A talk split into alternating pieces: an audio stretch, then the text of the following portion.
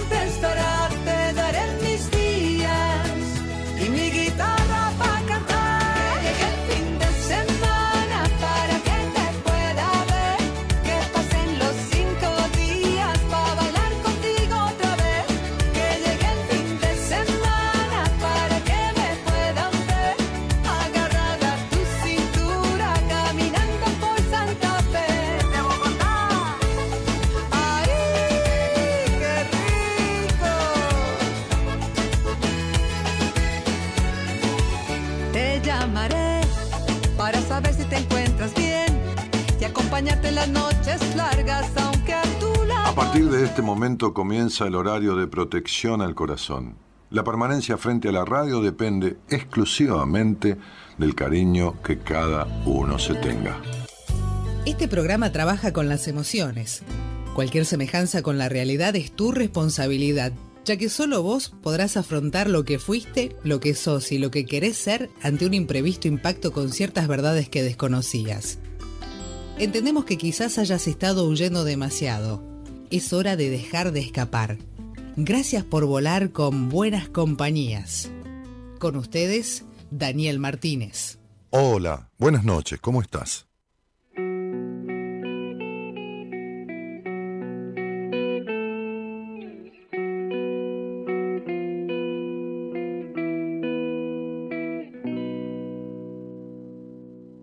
Ya no tengo alianzas, tampoco banderas, ni siquiera me ato a ninguna idea. Broté de la calle, crecí en la vereda, me trepé hasta el techo y caí de cabeza, uniendo mis partes que fueron partidas. Soy parte del todo que aún me da vida y me vuelvo a sembrar y a cosechar y con mi excremento me vuelvo a crear. Doy gracias al miedo que da valentía y a mi ego que es compañero y guarida y a esa fuerza oscura que me alumbró y a la rebeldía que me empujó a enfrentarme para doler, a aceptarme y absorber, a perdonar para creer y a suicidarme para volver a nacer. Y vos, vieja amiga, seguís en el tren. Vivís amagando un disparo en la sien. La puerta de entrada está obstruida. Seguís atacada siempre en la salida.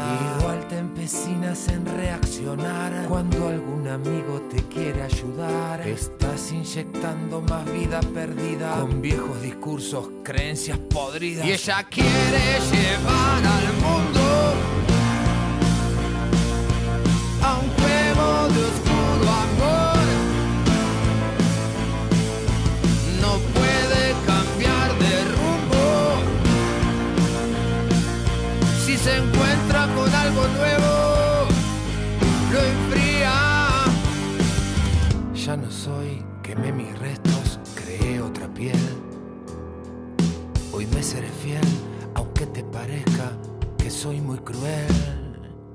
Resueno en frecuencia con la información que baja directo a mi corazón. Estoy integrado a mi otro costado. Me siento honrado por la creación. Con el tibio sol de mi atardecer, ya no quemaré como lo hice ayer. Seré el resplandor que te dará calma para que no temas encontrarte el alma. Y habrá claridad. Y aquí vamos, ¿eh? Arrancando la, la madrugada del día de la Nochebuena. Ahí está. Me salió porque es bastante complicado. La madrugada del día de la Nochebuena, o sea, iniciando el día de, de Nochebuena. Que esperemos que, que sea una buena noche, ¿no? Este, y que, que hagas de ello una, una buena noche. Este, y bueno, eh, desde este lugar, aquí esperamos que tengas. ¿Tenés el villancico que solemos poner, este, Gerardo? No, no, no me escucho en los auriculares para nada. No tengo retorno. Eh, ah, claro, lógico. Claro, si no estoy en la radio. Otra vez lo mismo. Eh, eh, que desde que me compraste este micrófono, me parece que estoy en la radio y quiero tener retorno de la. Idea, pero no sé cómo hacer. Claro. Pregunta. No se puede. No sé, creo que sí. Entonces, este. Navidad de perro. Nosotros tenemos un villancico, ¿no, Gerardo? Tenemos un villancico hace tiempo.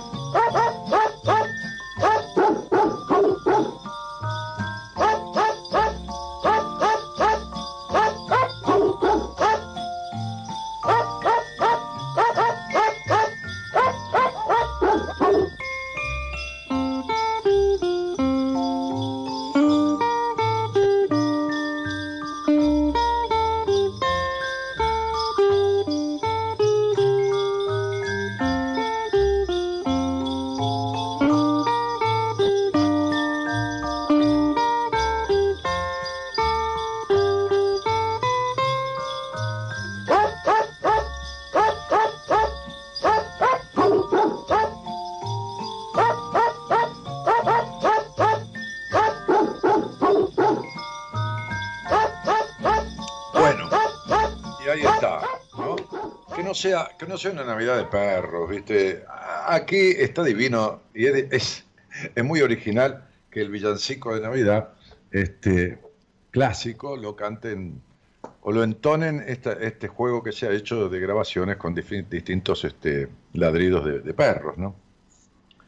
Pero lo, que me gustaría que hagamos es un, un simple ejercicio de, del que se impone cada año uno o la mayoría de las personas, ¿no? Es, es, algo en lo que, salvo, salvo que el año me lo imponga a mí por alguna cosa en especial que me ha sucedido, en todo caso ese balance es a través de un acontecimiento del año, ¿no? Podríamos hablar de la pandemia, que es una imposición este, de destino, de esto que uno no puede manejar, que es mundial.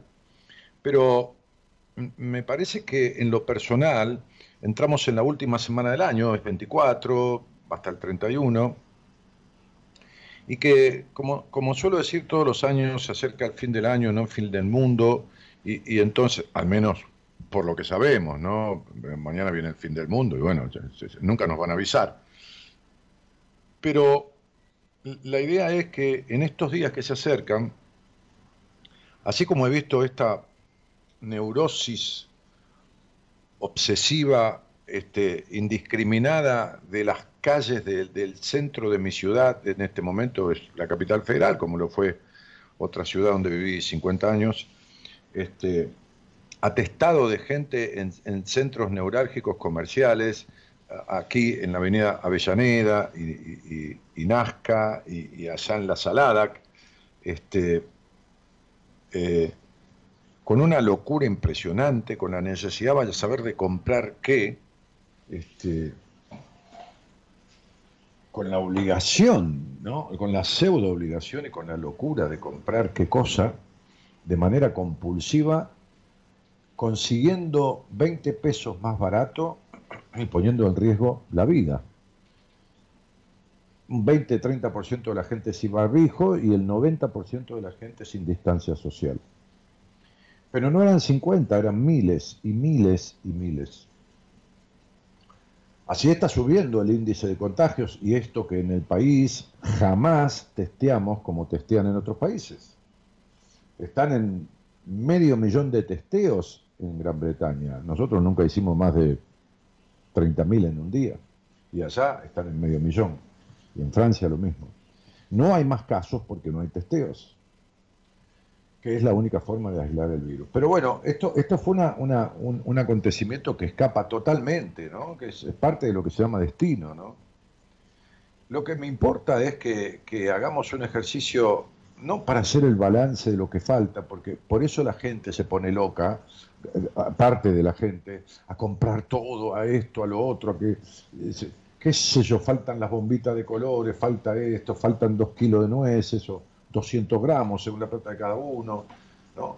Este, hay como que, que tiene que haber cosas que tienen que estar. ¿no? Uno de los pocos días en que no suelo comer frutas secas es en Navidad y en Año Nuevo, porque ahí tengo dos o tres frasquitos, tarros de plástico, que tienen nueces, almendras, este, no, almendras no, castaña de cayú, castaña de pará, este, qué sé yo, nueces este, de pecan, higos eh, qué sé yo, este, que yo como durante el año un poquito con el desayuno, con las variantes de frutas y todo más, como, como un ritual de comer cosas que son saludables. ¿no? Este, entonces, digo, la, idea es proponerles cuidarse mucho de este balance que suelen hacer muchas personas de lo que no hicieron en el año, porque despierta como una especie de, de, carrera ansiógena para lograr hacer en siete días lo que no se hizo en el año. No sé qué, comprar, vender, pintar, no sé qué, adelgazar, no sé, estar bronceado para el año nuevo, porque vienen este, los parientes quiero que me vean bien, porque a mí no me van a ver mal, porque qué sé yo, ¿no? Y no lo digo por las mujeres, lo digo por todo, por varones, por mujeres, por todo. Entonces digo, ¿por qué no hacemos un, como un jueguito de, mencionar, ¿no? Este, ¿qué, ¿Qué es lo que hiciste? Porque pareciera que hay una búsqueda inconsciente, pero no tanto, o un mandato que indica que hacia fin de año las personas tienen que revisar lo que hicieron, lo que lograron, en qué crecieron y cuánto avanzaron con respecto a las metas, qué se propusieron al comenzar este mismo año o al terminar el anterior. Intención. Con Gaby solemos hablar de esto todo el año. Digo, salimos a comer o, a tomar. Salimos a comer dos veces en, en el año por esta cosa pandémica y ahora nos restringiremos y volveremos a meternos para adentro, ¿no? Este, pero solemos ir hablando de lo que nos va pasando, de lo que vamos haciendo, del laburo, de, qué sé yo, de jugar a las cartas o de mirar una serie de Netflix. Y listo. Y me parece que cuando cenemos mañana en la noche, vamos a charlar de lo mismo. Por ahí no se nos ocurre a las 12 de la noche abrir el Instagram y hacer un like con los que, con los que estén solos, eh, entre los dos. No sé, por ahí digo, como lo hacemos un domingo. Eh, porque es, hoy, hablaba, va, hablaba, mandé un par de mensajes con una chica en Instagram que, me, no sé, me dejó un mensaje, hace una pregunta y me dijo, feliz Navidad, yo lo voy a pasar sola porque mi familia está a mil kilómetros, esto y el otro. Y dije, hacete una comidita rica como tendría que ser todas las noches, rica de sabrosa, no rica de, de, calidad o de exótica, un pato a la naranja. Hacete una comidita así, este, y y un postre cualquiera, que puede ser un flan con dulce de leche, no importa, tomate una copita de vino y después mirate una serie y que sea una noche más de, las que vos te agasajás, eh, gratificándote con una comida rica, porque es una noche más. Salvo para los ultra religiosos, hoy atendía a un muchacho a la tarde con una familia también ultra religiosa, que Dios santo como la pasaron en su vida, este, pero eh, Ah, nada, me acordaba de otra persona que atendía la tarde con cerca de 25 años de terapia. Eh, este, o no eran 30, estaba pensando si era así, pero bueno, eh, lamentable, lamentable realmente. Bueno, este, y decía yo esta cuestión de eh, cuánto se avanzó respecto a las metas que se propusieron al comenzar este mismo año, al terminar el año anterior. Es un error hacer un balance a fin de año, porque uno no es una empresa. Las empresas tienen una obligación impositiva por la FIP, ex DGI, este, de hacer un balance. Eh, las personas que tenemos algún bien personal, tenemos que hacer una declaración de bienes personales, pero eso es un tema formal impositivo. Impositivo porque es impuesto. Porque es impuesto porque está impuesto desde afuera. El problema es cuando nos imponemos desde adentro hacer este balance que, logré que al final llegó fin de año y no hice nada de lo que esperaba, y de esto, lo otro. Bien, entonces digo, intenciones, metas, objetivos, planes, deseos, ¿no? Esta costumbre te viene bien y te hace sentir bien, bienvenida sea, pero si en lugar de eso revivís cada vez que lo, que, lo haces, cierto sabor amargo de lo que faltó, de lo que no pudiste o no se dio, posteábamos hoy, entonces creo que es un hábito digno de dejar, de ser dejado. Sería, no voy a hacer cuentas esta, este año, no cuentas de 2 más 2, 4, cuentas de, de, lo que me falta o de lo que no hice. A veces cuesta más despegarse o desapegarse de un hábito por el dejar de hacerlo. Nos proporciona un vacío, un espacio que no sabemos con qué llenar y solemos no tolerar el vacío o la incertidumbre. Así que colaborando un poco con ese posible vacío, te propongo que hagas la lista de las cosas que sí. ¿Qué cosas sí hiciste este año? ¿Qué cosas sí pudiste? A lo mejor pudiste respetarte y cuidarte en esta cuarentena en donde, qué sé yo, eh, hoy en Inglaterra murieron 3.000 personas este, este, y había 30.000 infectados nuevos. Este, no, en Estados Unidos, perdón. Eh, y, algún mil y pico en Inglaterra, y a lo mejor pudiste cuidarte, y eso sí lo hiciste. Y, no, no, es poca cosa. A lo mejor ese cuidarte impuesto por, por, un virus que te da terror, porque es el terror de lo desconocido, te demostró que podrías aprender a cuidarte en otra cosa. No solo de un virus, sino de otros virus que tienen forma de persona. Hay virus que tienen forma de persona. Hay personas virósicas, pero no porque tengan el virus del, del, del, COVID-19, este, sino por el hecho del, del, virus de del virus de, del maltrato, del virus de, de, la desconfianza, del virus de la agresión gratuita y continua, del virus de, de la desaprobación. Eh, eh, ¿Te cuidas de eso? Porque con el COVID eh, te cuidas con un barbijo y con distancia social. Pero ¿cuánto te distanciaste afectivamente de, los, de las personas virósicas? Este no es un verdadero balance, no es que sea el verdadero balance, es una verdadera toma de conciencia. ¿Cuánto te distanciaste de personas virósicas? ¿Eh? Este, que otro le llamaría tóxico o qué sé yo, ¿no? Eh, yo le llamo más bien personas virósicas, porque, porque te contagian. Entonces digo, te, inoculan el virus, te contagian. Entonces digo, ¿qué hiciste? ¿Qué, te dejo esto pendiente, ¿no? Para que lo pienses, ¿no? Pero, ¿qué es lo que sí hiciste este año?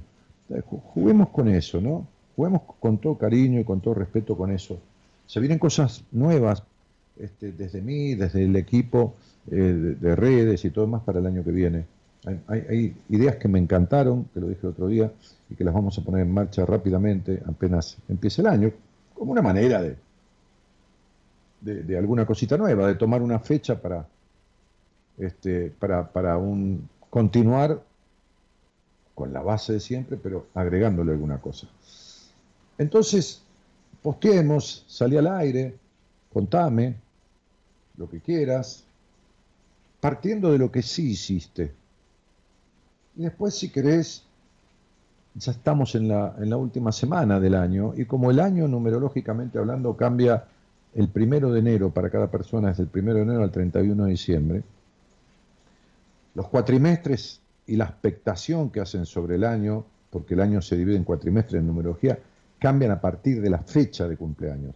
Pero el año personal, con el condicionante que se llama dígito de edad, que son la suma de las dos edades que tenés en el año, todo el mundo tiene dos edades en el mismo año, este, este, ese es a partir del primero de diciembre, del primero de enero.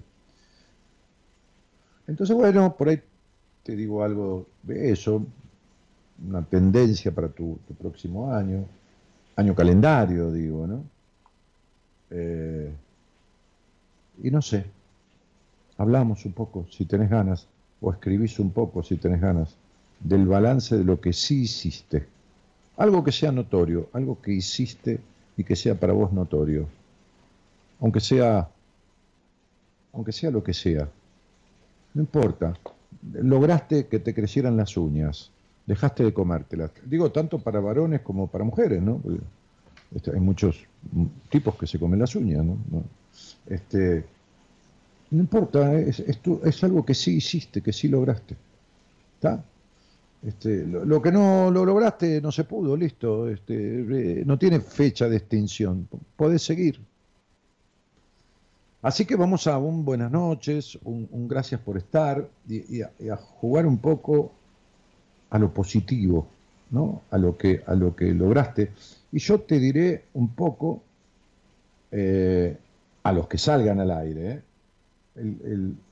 la expectación, ¿eh? que lo voy a hacer durante esta semana de los dos programas que me quedan del año, este, y en algún, en algún live de Instagram también, la expectación que va a tener el año que viene para vos. Desde un cálculo simple, ¿no? Con, con, la fecha de nacimiento, sin analizar todo, la etapa en la que estás y todo más, que sería así un análisis profundo y exhaustivo. Bueno, entonces, el teléfono para dejar un mensaje, para, para, este, para mm, salir al aire es el 11 31 03 6171 y le entregamos a Gerardo la transmisión para que ponga un tema musical y demos apertura a este programa del día de Nochebuena. Buenas noches a todos y gracias por estar.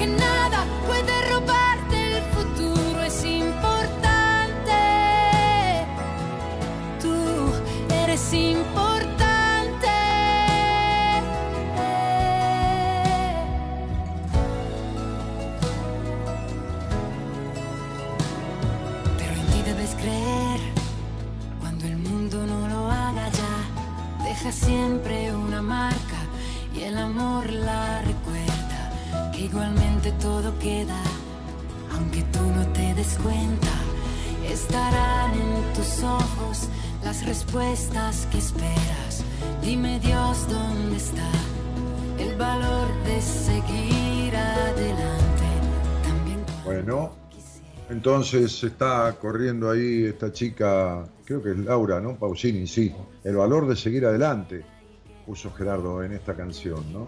Este, Hola Ani, mi único interés es volver a escuchar cuentos para despertar que me encantaron siempre y aprendo mucho de ellos. Agradecida y bendiciones, dice Ana María González. Bueno, entra en mi canal de YouTube y escuchalos. Este, o entra en mi canal de Spotify, que es Daniel Martínez Buenas Compañías, y tenés todos los audios de todos los cuentos que he grabado. Eh, ¿Qué más? Aleja Nefer dice, logré encontrar a alguien maravilloso que me está ayudando a recuperarme. Gracias, Dani. Me estás ayudando mucho. Bueno, un cariño grande, Ale. Eh, ¿Qué más? A ver, aprendí a cuidarme, dice Silvia Di Chiara, Empecé con alimentación sana, me propuse dar clases de piano y lo logré. Mira qué divina. Bueno, qué bueno, Silvia. Yo tengo gente virósica Dice quién, a ver. Ay Dios. Yo tengo gente virósica, pero me cuesta alejarme. ¿Por qué será? Rocío Kaufman. No, no, no te voy a contestar. Este, Viste que vos posteás hace 7000 preguntas. Salís al aire, lo vemos. Desde ahí, no. Gloria Benítez dice, Dani, equipo, oyente, gente maravillosa, de buenas compañías, feliz noche para todos. Buenas noches, Dani, gente linda y equipo, dice Gabri. Eh, Dani, un placer escucharte y todos los que te seguimos, dice Amalia Aguilera. El valor de seguir adelante, dice Gabriela Galassi. Marisa Núñez arrobó, me parece, a Karina Lastra o a Ana María Vázquez, porque hay el nombre debajo de ella. Hola, por fin puedo escucharte, dice Noemí Cazón. Este. Ah, bueno, ¿qué más? Verónica Calonnia dice, buenas noches, logré hacer cursos y aprender a cocinar mejor. Pinté, estoy logrando no usar la tarjeta de crédito y no gastar en cosas innecesarias. Mira qué bueno. Y mejoré un poco como persona, soy más tolerante. Bueno, Vero, qué bueno, maravilloso, excelente. Eh, ¿Qué más? A ver. Hola Dani, yo este año corté con personas que hacía mucho tiempo no quería estar. Hice una gran limpieza. Mañana es mi cumple, 24 del 12 del 66. Bueno, dale, salí al, ángel, al aire, María de los Ángeles. Eh, yo, dije que con fechas escritas ahí no. Muy por ahí hacemos un, live de Instagram con eso el domingo, pero no, no en el programa. Muy feliz Navidad para vos y Gaby y Dani, dice Marta Belderrain desde Uruguay. Abrazos por dos, te sigo escuchando. Gracias Marta, un cariño grande. Eh, el teléfono es 11 31 03 6171. ¿no? Este, a lo mejor lograste cuidarte en la pandemia como nunca te habías cuidado. Este, y, y esto es un logro, es un aprender. Por algo empezaste, aunque te lo hayan impuesto te haya impuesto la situación, ¿no? La decisión fue tuya de cuidarte. Así que te espero para, para que conversemos. Gaby. Gaby. ¿Me traes el celular mío, cielo? Me lo olvidé. Si no, Gonzalo me va a mandar que hay alguien al aire y yo no, voy a, recibir el mensaje. Eh, me lo olvidé en el cuarto. Hola Dani, ¿por qué siempre tengo muy baja estima? Me fea, dice. Gracias, Jorge. Eh, cuando salgas al aire, Celia, lo hablamos. Yo, no soy el oráculo de Delfos ni un adivino. ¿Cómo te voy a explicar lo que vos tenés sin saber absolutamente nada de vos? ¿Entendés? Es imposible. Así que no, no, no, no. Me, estás preguntando un conflicto de toda tu vida y vos crees que te lo resuelva incluso con un eh, mensaje escrito a medias. Así que, Celia, yo no te vi nunca por acá, quizás sos nueva o quizás te decidiste a hacerte ver, pero seas nueva o escuchas desde hace 10 años, para mí es lo mismo, tenés todo el derecho a, que hablemos y a que preguntarme lo que quieras, y si puedo, respondértelo, ¿no? Si sé. Hace cuatro meses dejé de fumar, dice Simona López, excelente, porque dice hace mucho que quería. Bueno, bárbaro. Eh, Estela Maris que dice feliz cumpleaños, no sé a quién, pasará genial. Eh, y bueno, nada. A ver. Voy a, tengo un llamado por ahí. Hola Cintia. Gerardo no me avisa nada. Perfecto, igual lo... llamado. Pero bueno. Hola. Hola. Sí, ¿cómo te va? Hola, Daniel. ¿Cómo estás? Y ahí, ahí con el tema que tocaste, del balance de fin de año, justo estaba por escribir un comentario, porque creo tristemente que lo que más puedo rescatar del balance es, este, no sé, seguir viva. ¿Qué cosa dijiste? seguir viva. Eh, a ver, yo, yo no propuse un balance de fin de año, sino lo que propuse es, ¿qué crees que sí hiciste? Porque casi siempre en los balances de fin de año uno se, se reclama lo que no hizo. Eh, eh, vos, vos lo que lograste seguir viva, ¿por qué? Porque estuvo en peligro tu vida, porque, porque ¿qué cosa? Simplemente no, no, no en peligro de, de salud. En peligro la vida estuvo de salud mental. Fuertemente. Llegó un momento que me quise morir. Llegué muy a fondo como nunca había llegado en mi vida. La cuarentena me, me hizo sentir algo que nunca había vivido, digamos, una depresión. una recaída. Y bueno. Por eso digo que lo positivo es... Que habías tenido una, una recaída en, otra depresión, sí. Sí, que le digo recaída porque no sé si había salido de la primera. Entonces la cuarentena no te hizo sentir algo que no había sentido nunca en tu vida. La cuarentena trajo a flote algo que no se curó nunca en vos.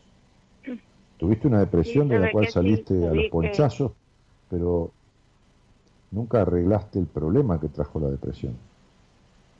Sabes que varias veces hice terapia y no, no logré dar, eh, hoy por hoy estoy en terapia eh, casi a principio de la cuarentena, desde el principio de la cuarentena, pero no por la cuarentena empecé, sino porque ya me venía sintiendo mal, digamos, de hace años. Y es como que tampoco, tampoco me estaría resultando. Eh, Cintia, en eh, hace un par de minutos en la charla, yo lo que hago es hacerte ver nada más. Es mi tarea, ¿no? Este,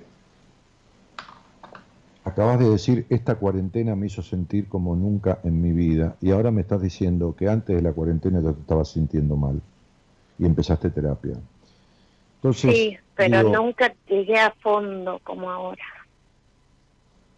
Sí, pero ya estabas mal antes de la cuarentena, no es la ya, sí, sí, sí, sí, sí sí, sí, ya hoy, un tipo, hoy un tipo que tuvo una entrevista conmigo me decía, siempre tuve mala suerte en tal tema, ¿no? Que a él le gustaría trabajar de tal cosa, siempre tuve mala suerte.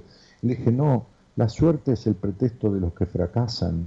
La mala suerte es el pretexto de los que fracasan, de los que fracasan como personas en no intentar de verdad hacer lo que quieren hacer. Entonces, la cuarentena pudo haber gatillado eh, potencialmente una depresión que ya estaba en vos. Yo tuve la misma cuarentena. A ver, hubo días, la primera semana viví encerrado, hubo días en que estaba reactivo, me enojaba, esto, lo otro. Pero el promedio de los días de la cuarentena no fueron ni de depresión, ni de enojo, ni de aislamiento. Es decir, mm. A vos te gatilló un conflicto que ya estaba adentro, ¿entendés? Sí sí, sí, sí. Es como que se destapó.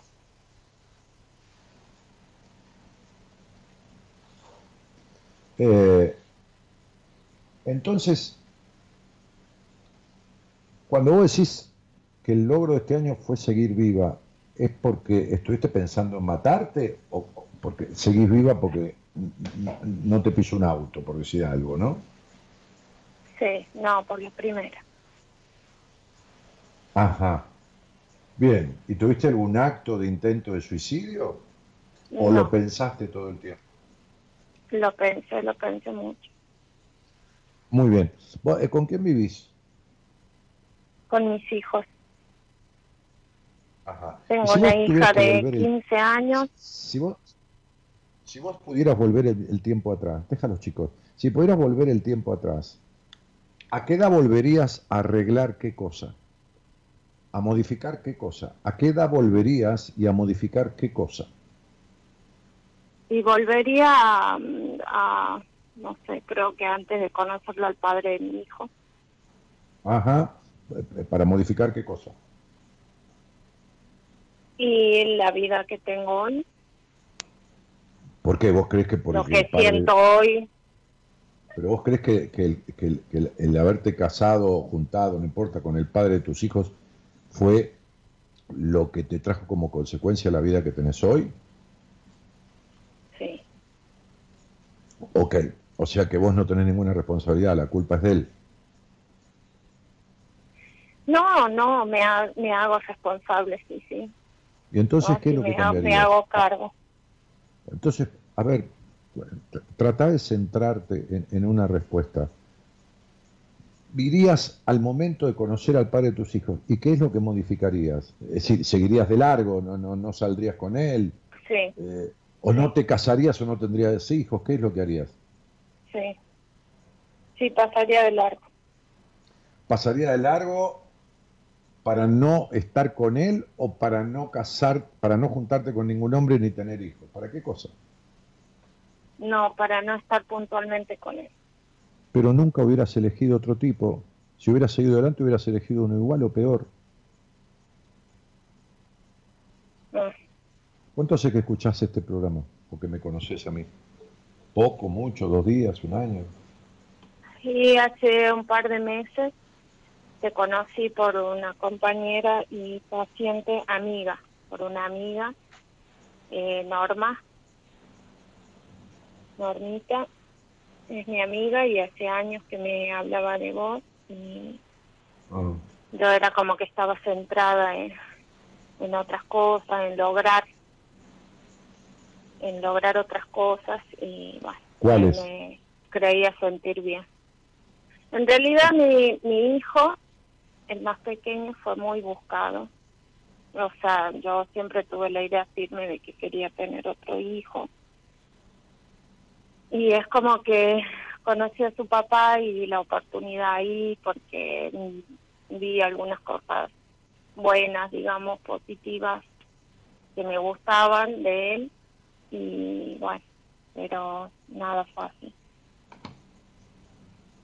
Ajá, pero vos qué buscabas?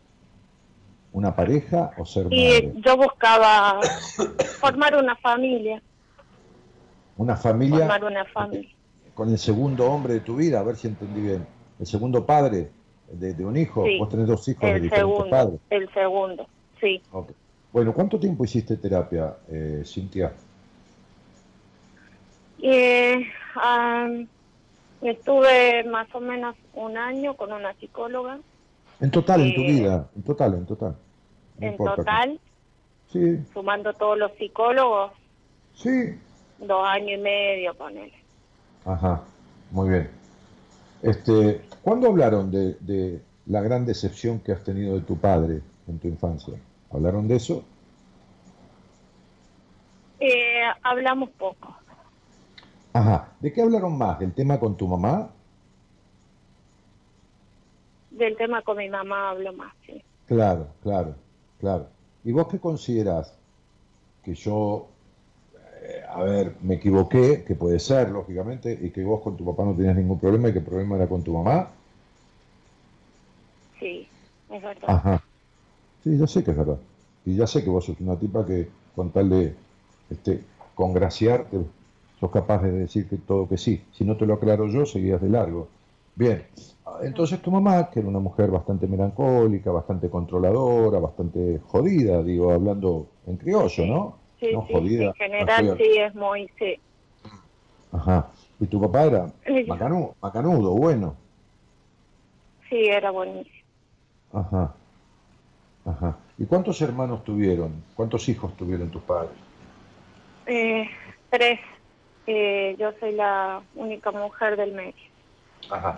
¿Tu, tu mamá, te, más allá de controlarte y ser exigente, te, te pegaba o, o, te trataba muy diferente, como si por ser mujer fueras un individuo de un ciudadano de segunda categoría, ¿no? Como que los hombres, los varones, hermanos tuyos, eran tratados este, mucho mejor que vos por tu madre.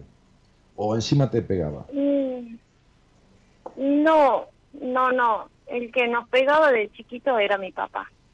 Sí, pero vos en terapia... Mi mamá... eh, te quejaste de tu madre siempre, mayoritariamente. Sí, sí. ¿De qué, de qué Mi te mamá no, no era de pegarnos eh, y tengo la idea, no sé si equivocado, de que yo en realidad era la preferida.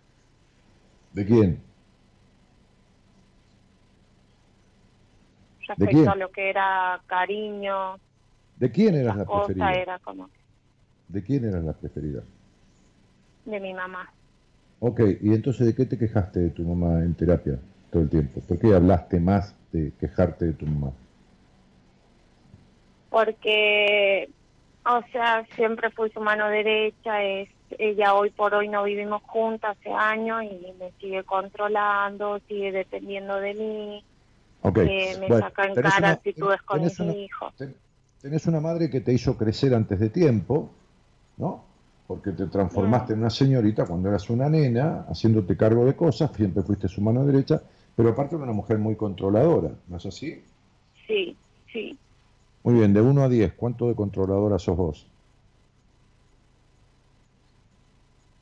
Respecto a quién, Respecto a todo. en general, respecto sí. a todo, no, cinco.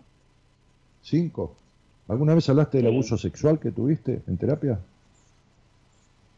Lo hablé, Ajá. sí. ¿Alguna vez hablaste de que tu padre jamás te defendió de esa madre controladora y que fue un bueno para nada, un tipo bueno para nada, que fue sí.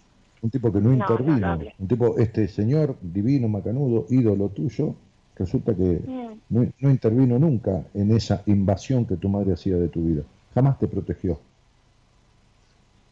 ¿Alguna vez hablaste en terapia del abuso y qué hicieron con el abuso? ¿Cuándo resolviste las consecuencias de ese abuso?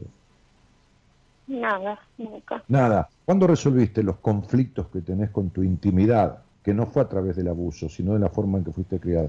¿Cuándo en terapia en los dos años y medio todos los terapeutas que tuviste, varón o mujer, te hablaron de tu intimidad, tus conflictos con tu sexualidad, tu fingir? ¿Cuándo te hablaron de eso, cielito? ¿Y cuándo lo arreglaron? Nunca. ¿Y cómo no vas a tener una depresión? Mm, Claro, ¿cómo no vas a tener una depresión? Si cada vez arruinas más tu vida, cerrada en la energía, consumiendo en enojos de la infancia, que son terribles los enojos que tenés con tu infancia, el vacío existencial que tenés, la melancolía con la que vivís de- desde que tenés uso de razón y la necesidad de controlar, sos una controladora total, sos una tipa intolerante total, porque nunca te dejaste ser libremente. No te dejas ser vos a vos misma. Por eso sos controladora, porque te controlas a vos misma. Ya no te controla tu madre y te controlas sola. ¿Entendés? mm. Sí, sí, me controlo. Bien, perfecto. Ok, te controlas en el sexo, te mentís los orgasmos, un montón de cosas. Entonces, querida, no estás mal, estás muy mal. Muy mal, y en dos años y medio de terapia, no solo que no has arreglado nada, sino que has retrocedido. Porque un trabajo mal hecho en terapia hace retroceder. Mirá, hay, hay tres cosas que se necesitan de un profesional de la psicología a partir de su relación con el paciente. Bien.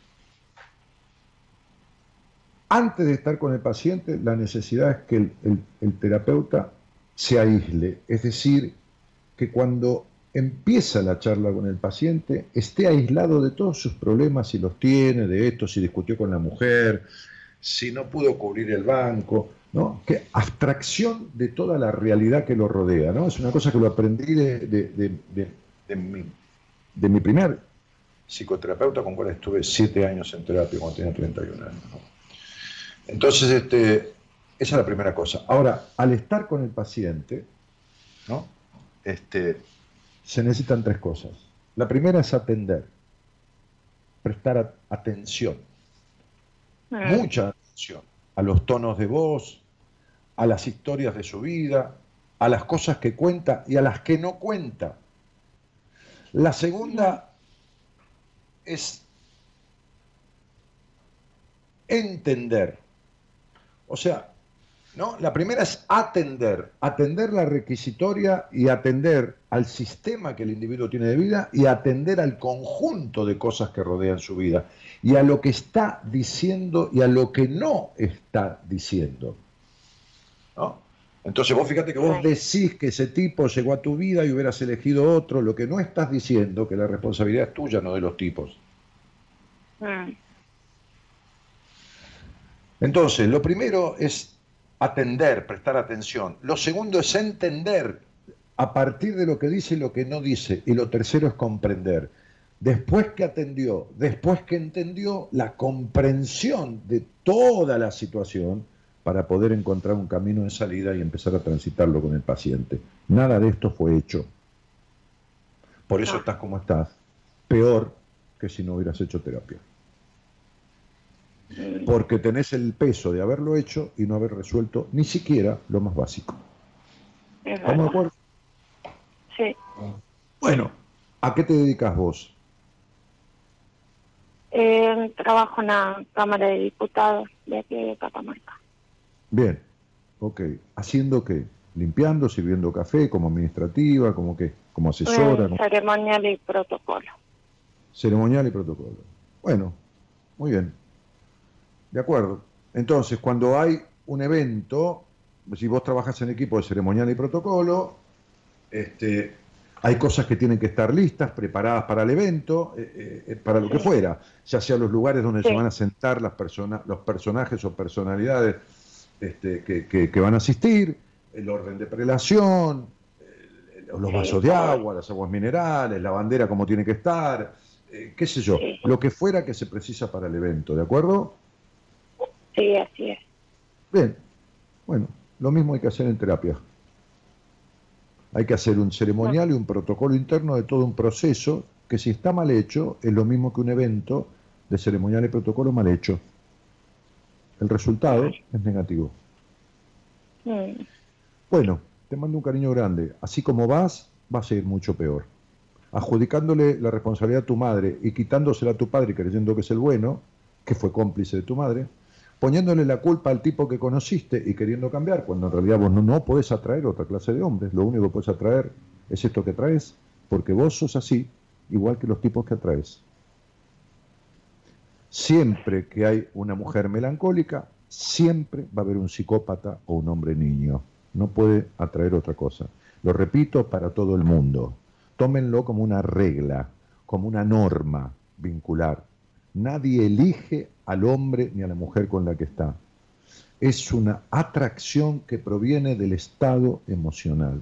Siempre que hay una mujer básicamente melancólica, como lo has sido vos toda tu vida, lo que va a atraer es un hombre aniñado o un psicópata. No puede atraer otra cosa. Y esto es lo que has atraído toda tu vida. Y hasta que no haga terapia eso no va a cambiar, hasta que haga la terapia bien. No, no, no, no, hasta que no lo arregles, qué sé yo. Yo no te hablé de terapia, hasta que no arregles tu melancolía, tu intolerancia, tu culpa en la parte íntima, la suciedad que sentís en el sexo. Vos trajiste hijos al mundo sintiendo que el sexo es sucio. Mira qué lindo. Cuando un bebé es lo más puro que hay en la vida. Mira qué lindo. Mira con qué concepto tuviste relaciones sexuales para generar una vida con el concepto de suciedad. Dios santo. Mm. Te mando un beso. Gracias, Daniel. Chao.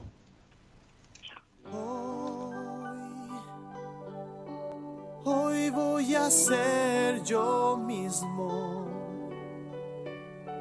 Quiero empezar de nuevo voy a ser yo.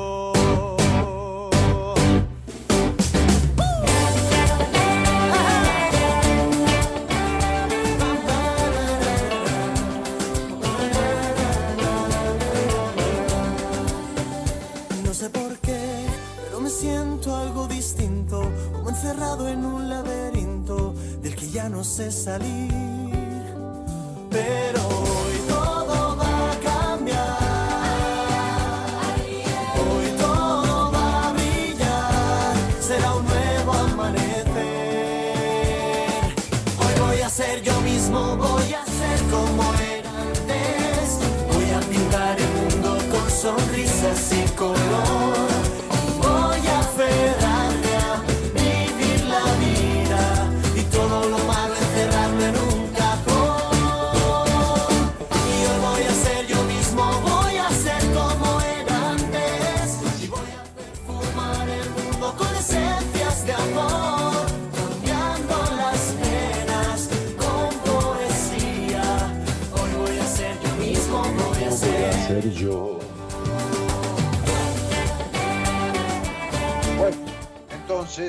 vamos con este temazo. Dice, gracias Daniel, me ayudaste, diste un tremendo empujón a ser fiel conmigo, dice Alba Villagra.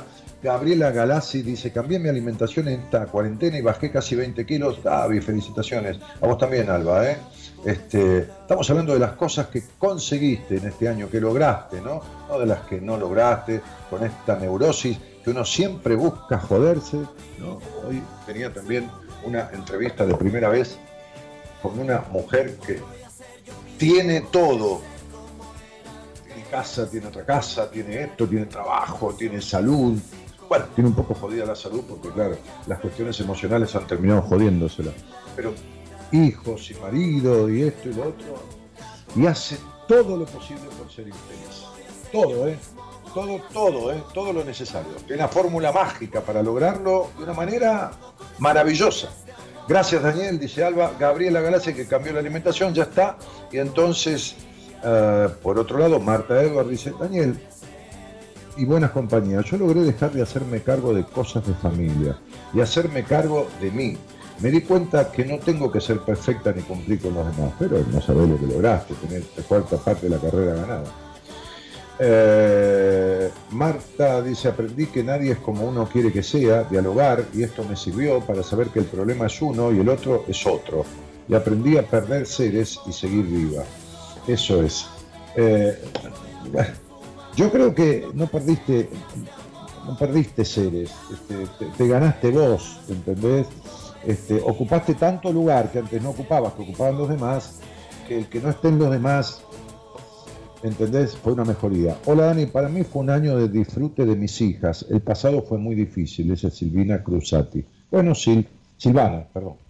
Olga Lucía dice, el mejor año, terminé mi especialidad, conseguí empleo en medio de la pandemia, gané dinero que no esperaba y me encontré con el amor de mi vida. En definitiva, mi mejor año. Además de escucharte, Dani, desde entonces aprendo en cada programa. Soy de Bogotá, gracias por tu compañía, por tu bonita compañía. Bueno, Olvita, muy bien, cariños y felicitaciones. Laura dice, hola Dani, yo aprendí a verme y no fue muy lindo porque vi mis carencias y muchas cosas que me influyeron sobre mi infancia y entiendo muchas cosas desde que te escucho y sé que quiero trabajar en eso y me encantaría hacerlo con vos. Encantado, Laura, con todo gusto. Sí logré cuidarme con las comidas y otras cosas más, pero lo importante fue descubrirte. Estos días logré darle fin a una relación de dos años que tenía como amante, siempre estuve con hombres casados y hoy entiendo el por qué. Tengo que trabajar mucho en mí. Bueno, lo, lo elaboraremos si te hace falta, ¿no? No hay ningún problema.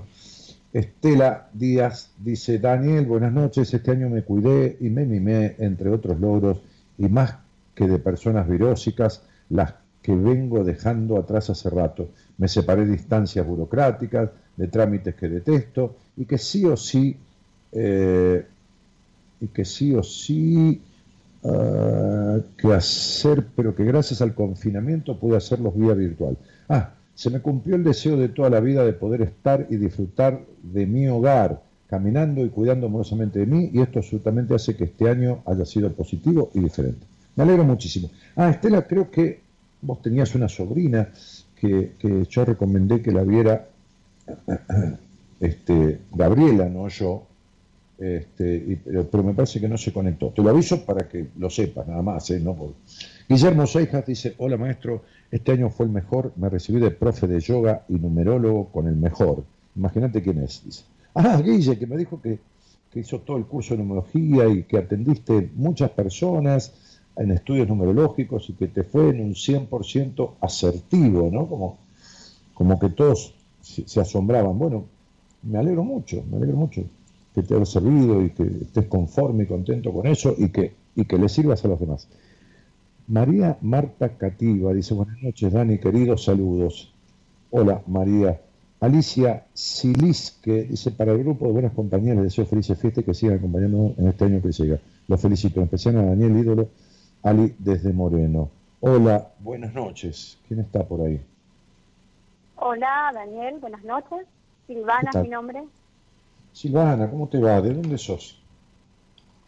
Soy de Corrientes, pero estoy eh, viviendo, residiendo en la provincia de Chaco, que queda cruzando un puente, el puente General Belgrano, entre las dos sí, Sí, sí, está cerquísimo, así tengo pacientes del Chaco. Eh, ahora no, creo que no, creo que no. Pero, pero tuve varios pacientes del Chaco en los últimos dos o tres años, sí. Algunos cruzaban, me contaban, y, queda ahí nomás. Sí. se te escucha mucho por acá, se te escucha mucho, sí, muchísimo. Sí, sí tengo muchísima audiencia. ¿y, ¿Y con qué vivís? Vivo con mi marido y un pequeño bebé que lo tuve hace poco, de, después de grande, de no haber querido tener hijos. Y bueno, lo tuve hace dos años y nació prematuramente. Nació prematuro y de ahí, de esto aquí, o sea, acá viene lo que yo quería contarte. Que es que yo aprendí ahí, o sea, soy kinesióloga, pero ahí aprendí las técnicas más, pero que te imagines, es como que me estuvo preparando la vida para esta pandemia en cuanto a cuidarme de los virus, las bacterias y todo lo que pueda afectar a un bebé tan chiquito, tan indefenso, que es prematuro, ¿no? Me pasaba día y noche en la, en la neonatología. ¿Sí? Así que, súper bien. Es como que me preparó la vida y ahora sí la estoy pasando en saco esta pandemia. No puedo cruzarme, no puedo cruzarme el puente, así que estoy en esta. Eh, viviendo en un departamento acá, en pleno centro, pero eh, esperando que todo, como todo el mundo, esperando que todo pase, no pasa. Y bueno, lo bueno que hice, no sé si quieres que te cuente. Sí, contame lo que quieras, por favor. Bueno, este bebé necesita eh, completar una cirugía que tuvo en por su prematurez. Entonces, todo este tiempo de pandemia, yo dejé de trabajar como kinesióloga me vi, en, abril más o menos vi que se venía la cosa, yo presentía que todo iba a estar mal, que el virus iba a atacar por todas partes. Entonces desalquilé los dos consultorios, me vine de la provincia de Corrientes, que yo me cruzaba todos los días el puente para, para atender allá también los pacientes. Entonces me instalé acá, formé un microemprendimiento, vendo velas ecológicas hice mi propia página web con ayuda de, un chico de Buenos Aires, obviamente, que me, estuvo asesorando con este tema. Y entonces todo lo hago desde el departamento, ¿no? O sea, cambié la vida rotundamente por el bebé, para que no lo afecte nada hasta que el día hasta el día que tenga que ser operado, ¿no? Que, es en marzo, antes de que cumpla efectivamente los dos años de vida. Ajá. Y, decime, decime, despacito, no, no, no, no te apures.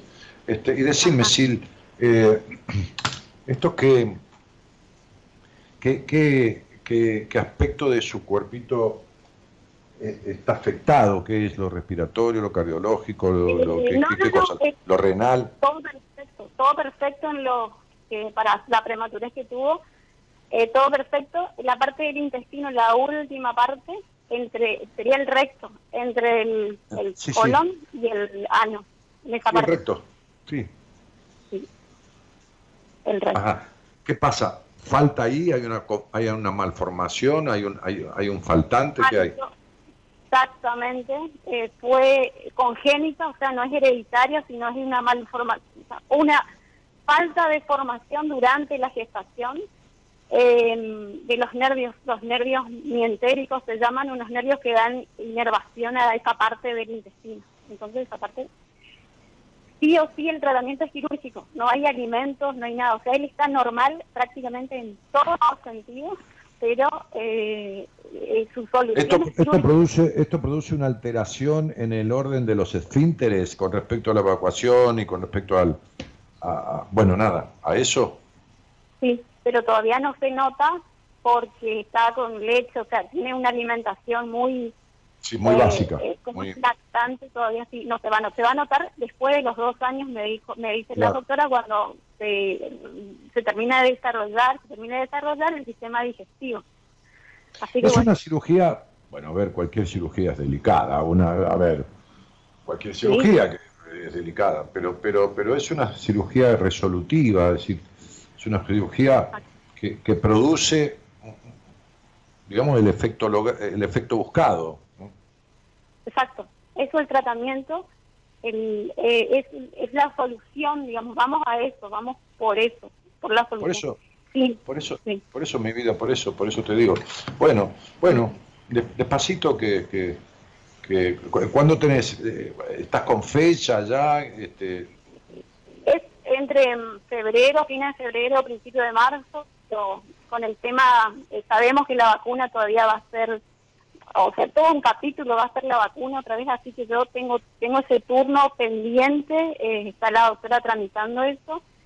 Em, eh, entonces, sabemos que, va a seguir este tema de, cuidados, o sea, mi, mi principal preocupación es lo pandémico, la, la, pandemia, cómo funciona un hospital, cómo, cómo se está manejando con este, con este asunto, así que por eso.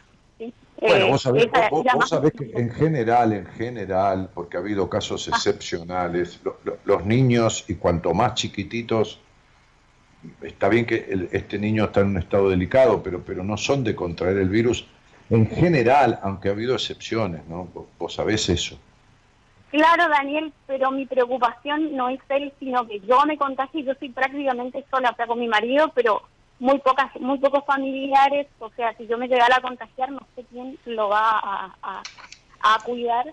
Y mi marido me lleva 25 años, tiene asma, o sea, es también un paciente de riesgo. sí, es un paciente de riesgo. Si vos, si vos te, si vos te, eh, claro, lo que tenés que es excepcionarte de, esto. Eh, digamos que, que cuando empiecen a vacunar personal de salud, vos que trabajas y tenés una titulación en psicología y trabajas con la gente y con el cuerpo, si hay algo que también el COVID-19 trae, son muchísimos dolores en el cuerpo, este, y, que, y, que uno los, los, los, la persona que lo contrae no, no solo los mitiga con calmantes, sino que los puede mitigar también, ayudado por, una acción kinesiológica. Eh, eh, deberías este, aprontarte eh, lo más rápido posible para eh, tenés una operación en puerta de un bebé, este, tenés que cuidarte del contagio y además sos profesional dentro del área médica asistencial. Por lo tanto, tratar de, vacunarte lo antes posible, ¿no? O sea, con, todo este, con todo este amplio espectro posicional que tenés este, para el tema de la vacuna, ¿no? Buscá, golpea, patea, patea puertas, porque este tema de, la vacuna, este, mira, este, este, está tan mal, mal manejado todo esto y, viene tan mal manejado este nuestro país con, con, tanta falta de capacidad en este año, en los años anteriores. no estoy hablando de nadie en especial mal, sino de todos. Este, eh, que, el otro día yo decía algo que, me parece de sentido común, o sea, eh, hoy he escuchado hablar un cura, pero más allá de que un, tipo bastante coherente, este, este, el tipo decía, parece una, una ironía, ¿no? Que, justamente en el Senado de la Nación se vaya a tratar el tema del aborto, este, este, un día después del Día de los Inocentes, ¿no? El Día de los Santos Inocentes, el 28 de diciembre, se conmemora los inocentes porque fue el día que Herodes, el emperador, este, ah. mató a todos los primogénitos, todos los bebés que hubieran nacido porque le dijeron que iban a ser un rey era un rey, se referían a Jesús, qué sé yo, las escrituras. Bueno, los mandó a matar a todos. Por eso eh, José y María se fueron a Belén, ¿no? Se rajaron este, este, este, de donde estaban porque, y mataron a todos los bebés. Entonces, este, hablar del aborto y de la muerte justo un día después. Pero, pero más allá de esto, que no quiero ponerme en esa discusión, porque es una, es una discusión que busca como todo lo que se ha hecho durante estos últimos años en el país, dividir, porque, porque divide, divide y reinarás, divide y gobernarás, es, es un axioma de la, de, la, de la mala política que viene desde hace cientos y cientos de años, ¿no? Entonces, este, lo que me molesta es que hablemos de aborto, que sepamos que hay medio millón de medio millón de embarazos no deseados conscientemente en menores de edad, en adolescentes, por año, medio millón, de los cuales muchísimas decenas de miles o centenas de miles terminan abortando y muchas de esas muertas, o con, con secuelas por ese aborto, abortos clandestinos, y no hablamos de métodos de anticoncepción. Es decir, no le enseñamos, no hacemos doctrina de, pedagogía, no doctrina política, de enseñarle a las niñas a cuidar. Leí yo una encuesta hecha eh, eh, en donde, eh, lo he repetido esto, un estudio hecho, este, este, una estadística hecha, perdón, este, en donde el 15% de las niñas, niñas o jovencitas, adolescentes, menores de 15 años, debutantes en el sexo a los 11, 12 o 13, creían el 15%, esto es 15 de cada 100, que la pastilla anticonceptiva evita el contagio del HIV. La ignorancia que hay en grandes sectores de nuestro pueblo, pero no en la gente pobre, el tipo que no, que no sé, este, no, no, no. lo veo yo como profesional, no como profesional de la psicología, a través de mi profesión, lo veo en cosas de sentido común, en mucha gente que atiendo, en, en desasnar no, no, hablemos de la genitalidad, eso no hablemos, porque hay un desconocimiento hasta de los órganos genitales, pero, pero de cómo se componen. este, este, entonces, digo, eh, no. Entonces, digo, ¿cómo vamos a hablar del aborto y, no hablar de evitar embarazos? embarazos que no se desean, por supuesto, en, en, en menores de edad, que son medio millón por año, ¿entendés? Es medio millón por año, no es joda. Son medio millón de chicas, de las cuales 200 o 300 mil van a abortar, con todo lo que significa una intervención quirúrgica. Bueno, lo harán eh, con todos los cuidados, está bien, lo harán por derecha, no lo harán.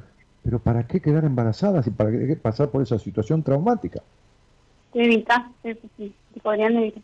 Sí, el discurso de los sacerdotes, bueno, de los religiosos, de los grupos antiabortistas, es simplemente van a que se detienen en esa en, eh, en esa consigna, vida o no vida, queremos las dos vidas, salvemos las dos vidas, pero después la terminamos como llevándole a esa vida que nació sin desearla, ¿Cómo, cómo, cómo, o sea, ahí ya no intervienen, no hablan del futuro de ese, ese niño. Pero no me estás entendiendo, este, Pichona. Te estoy hablando de que no hay que llegar al aborto, hay que evitar la necesidad de abortar, hay que propiciar hay que hacer docencia, no tomes posturas políticas, no, no, no, no, no, no te kirnerices ni te macrices, ¿entendés? Sí, sí, sí. Eh, no, es, lo, es la consigna de hoy día, no, no hablan de prevención nunca. O sea, nunca de, Pero entonces de eso te hablo. ¿Para qué me hablas de pañuelos celestes o verdes? Ese es el logro del objetivo. Ahí estás metida vos en la división en la puta grieta de este país dividido, que cuando no era Sarmiento Rosas, cuando no es Rivero Boca, cuando no es peronismo o, radicalismo, es aborto o no aborto, o Cristina sí o Cristina no. No se dan cuenta las mentes chicas y pobres que están siendo utilizadas como ganado, por eso hubo corralito en este país, y como sometidos y esclavos, por eso hay cepo. Las palabras no son gratis, el lenguaje no es inocente cuando desde un gobierno se adoptan determinados términos, conllevan desde el inconsciente colectivo de quienes gobiernan la simbología de los gobernados. Los corrales son para los animales y los cepos son para los esclavos. Esto es lo que se logra. Es así. Bueno, entonces no hay, no hay docencia ni sobre enfermedades, ni sobre las ETS, enfermedades de transmisión sexual, ni tampoco hay docencia sobre la manera de producir un embarazo o no producirlo de acuerdo al deseo. La iglesia a mí me importa tres pitos el pensamiento de la iglesia. ¿Qué me importa lo que piensa la iglesia? ¿Qué me importa lo que piensan los diputados? ¿Qué me importa? si tenemos el 50% de los pibes cagándose de hambre y contame del Chaco, que conozco a la perfección, porque bueno, he colaborado con la Fundación de Patricia Sosa un montón de veces, hasta he conducido el evento anual que ella hacía con 1.500, 2.000 personas, empresarios, donde todos regalábamos cosas. Yo conduje, la conducción del evento, sorteando, rifando y todo lo demás. Entonces digo, este, por el impenetrable y por lo que Patricia ha, hecho en ese lugar. Entonces tenemos el 50% de los chicos pobres y estamos discutiendo el aborto. Sí, totalmente de acuerdo. Claro, tenemos este, tuberculosis, tuberculosis, este, este, HPV eh, a lo loco, HIV, y, tenemos, volvió una enfermedad que estaba totalmente este, este, erradicada, que es la sífilis, y nadie habla de enfermedad de transmisión sexual, ni hay un, gramo de docencia de nada de esto, a nivel nacional. Mi hermana, mi hermana trabaja en Corrientes, o sea, cruzando acá el puente, eh, en el hospital de campaña.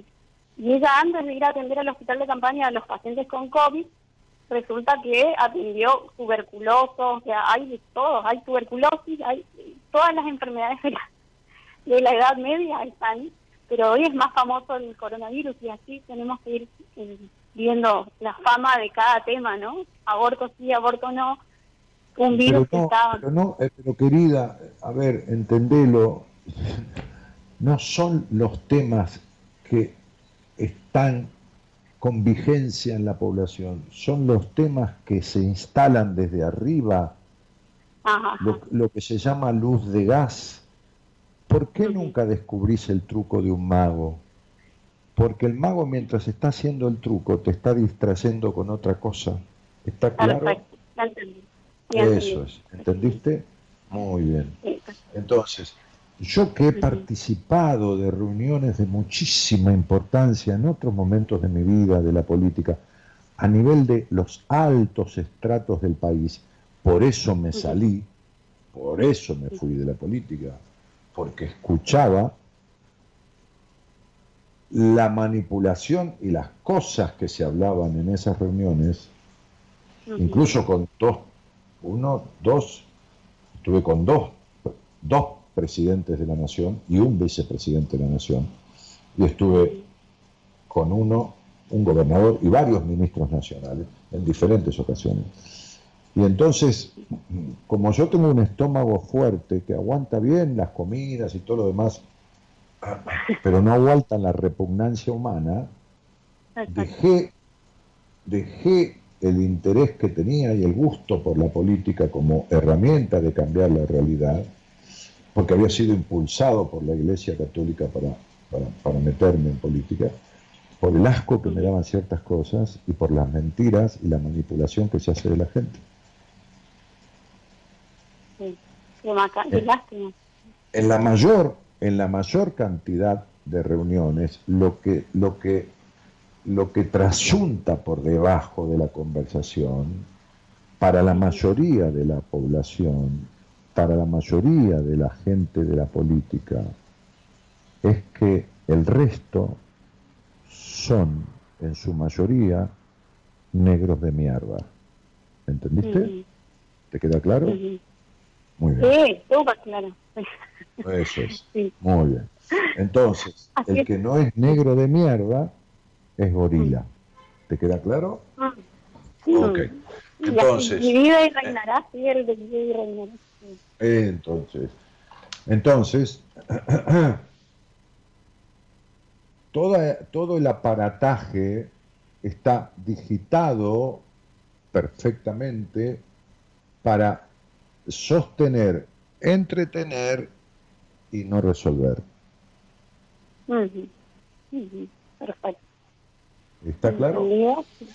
Vos fíjate que a través de los años, que a través de los años que llevamos de gobiernos diferentes de, democracia, por ejemplo. Saquemos los gobiernos militares que no corresponden. Este, este, no se ha resuelto absolutamente nada, sino que se ha empeorado, absolutamente en todo. Bueno, entonces date cuenta que fíjate, eso sí, ¿cuál es el común denominador de lo que ha mejorado en todos los años de democracia? ¿Qué es lo que sí ha mejorado en todos los años de democracia?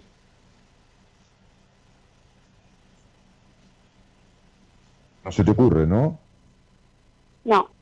La vida de los políticos, la plata que tienen, la situación económica. ¿Qué, qué, duda te cabe? Mm, ninguna, sí. Es un, dilema más la, la palabra democracia. Ni, ninguno resiste análisis del capital que tiene, o sea, ninguno, te digo, el 90%, el 95%. Hay un 5 que sí, son tipos que son honestos, un 10, ¿crees? Pero el 90%, que es el que influye sobre el 90% de lo que se hace, porque son mayoría, mejoraron toda su situación económica y tienen casas y viven en lugares y tienen autos que no, no podrían tenerlo nunca con los sueldos que tienen. y lo peor de todo, viste que hay una frase que dice encima de cornudo apaleado, hay una frase que dice así, viste. Lo peor de todo que este pueblo cornudo encima es apaleado y vota a los que lo cornean y lo apalean, ¿entendés? es maravilloso. Cuando uno, cuando uno tiene una cierta capacidad, capacidad, digo, no intelectual, ¿eh? no, no, cierta capacidad de observación de la realidad, dice, ¿cómo, ¿cómo carajo puede ser esto? ¿Cómo carajo la gente se puede estar creyendo lo que se está creyendo? ¿Entendés? Sí. Entonces, ¿sabés qué haces?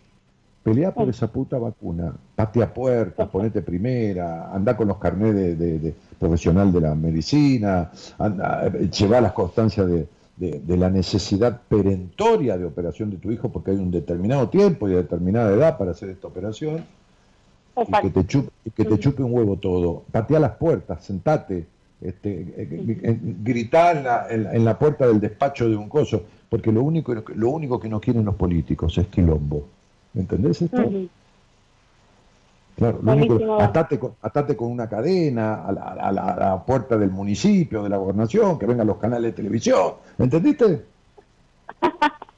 sí, lo puedo hacer. Esto por un hijo, una madre, yo estoy ahora estoy comprobando que. Yo no, te estoy diciendo que te lo hagas por vos, a mí qué carajo me importa de vos. En el buen sentido de la palabra, te Me importa la criatura que no tiene la culpa de haber venido a este mundo. Vos la trajiste. Exacto. Entonces, entonces vos hacer lo que querés. A ver, vos podés decidir tu vida, matarte, no matarte, darte la vacuna, no dártela, pero hay cosas que superan la prioridad sobre uno, que es una vida que uno trajo al mundo, porque la vida que uno trajo al mundo es absoluta responsabilidad de uno, porque un niño no se puede valer por sí mismo. Por eso a mí, entre, entre vos y yo, y si, si te dijera lo contrario, te, te, estaría estafando y yo si hay algo que hago en la vida, eh, no, no es precisamente estafar, entre vos y el niño. A mí me importa el niño, de vos no me importa nada. Me explico, pero vos me entendés lo que te estoy diciendo, no es que no me importás como ser humano. ¿Me comprendés lo que te estoy diciendo? Sí, perfectamente, Dani. Sí, porque te conozco y estoy de acuerdo en, no todo, porque nunca es nunca nada es 100%, pero en un alto porcentaje en lo que pensás, la verdad es que eh, por eso lo quería pasar este año sin poder hablar con vos, que nunca lo había hecho. Así que por eso estoy muy conforme con haberte con haber podido comunicarme con vos primera vez que escuché el número, porque la verdad que, que llego siempre cuando terminas de, de, aclarar el número de teléfono de la radio. Así que espectacular. Gracias, Dani, por tu sugerencia. De, nada, mi vida, te deseo éxito. Deja, eh, deja las divisiones y unite a vos misma, a tu hijo y a tu marido como mejor puedas y deja las, las cosas por las cuales eh, estos tipos nefastos, estos los otros anteriores, yo no estoy hablando de nadie especial, nefastos de toda nefastez, con actitudes psicopáticas totales, este, insertan para utilizar a personas y, y, no gastes ni un gramo de energía en discutir con nadie de todo esto, porque es recontra el pedo. Por eso yo ni toco este tema, ni lo planteo, ni me interesa, porque sé para qué está instalado y con qué objetivo. Porque si a mí, si a mí, dueño, dueño de un país en el sentido del, del poder ejecutivo de una nación, me importara resolver el tema del aborto, por ejemplo, lo primero que haría es que la gente no quedara embarazada para que no tuviera que abortar. Si a mí me importara resolver el tema de los contagios de eh, enfermedad de transmisión sexual, lo primero que haría es enseñarle a la gente a no contagiarse. Exactamente. Porque por cada persona que vos evitás que tenga una enfermedad, ahorrás 30 veces o 50 lo que gastarías en enseñarle a no tener la enfermedad. Si vos tenés un enfermo de, tuberculosis, por decir algo, pero le diste de comer, le enseñaste eh, esto, le enseñaste lo otro, o de chagas o de lo que fuera, el enfermo cuando, cuando se contagió gasta 40 veces más que lo que vos gastás para enseñarle a no contagiarse. ¿Está claro? Y ahora el sistema de salud también se va a colapsar, la cantidad de abortos que va a haber. Así que siempre está en, está en riesgo el sistema de salud. Mi vida es una, eh, eh, a ver, princesa, es una manipulación como todas las demás para distraer a la sociedad. ¿Te queda claro? y mientras tanto hacen lo que lo que tienen que o sea, los, beneficios para ellos Se llama, como dicen los magos, como dicen los magos, cuanto más mira, menos ves. cuanto más miras, menos ves. Cuanto más atención prestas a esto que te muestran, como te muestra el mago, menos ves lo que está pasando por abajo. ¿Está claro? Está clarísimo, Dani, así es. Pero hay que seguir viviendo entonces y haciendo, atendiendo a los niños que... Vida, viviendo y aprendiendo. Y, te, quiero mucho, te agradezco que me escuches. Te agradezco que no coincidas conmigo, porque sería aburridísimo si coincidieras en todo. Este, pero lo que importa es ese pendejo que tiene dos años y no sabe ni lo que pasa. ¿Me entendés? No, pero sos posta el acuariano típico, o sea, eh, antinormas, antirreglas, no anti, sino que no, no, no es fácil que te adaptes. No, no, no, soy, soy un acuariano típico, soy un acuariano legítimo.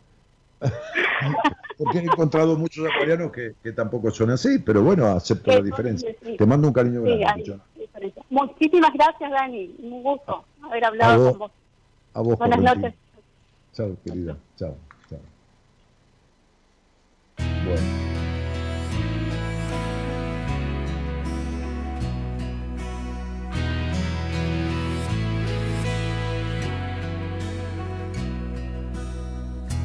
Yo no quiero dibujar como Picasso,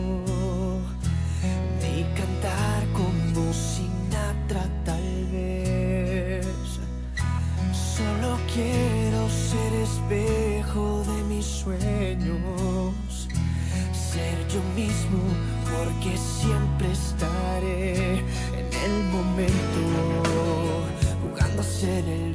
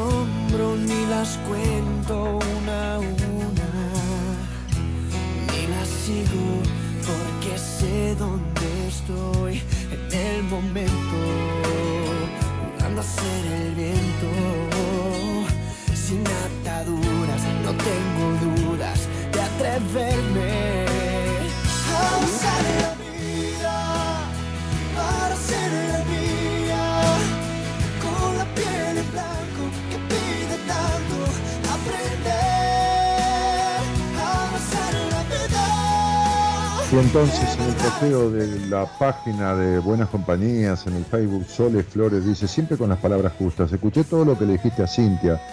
Pregunta, ¿y cuando atraes a alguien con mucho amor y por temas de la vida se va? No, Sole, escuchaste, pero no entendiste. No, porque te quedás en lo mismo que, que, que en Cintia.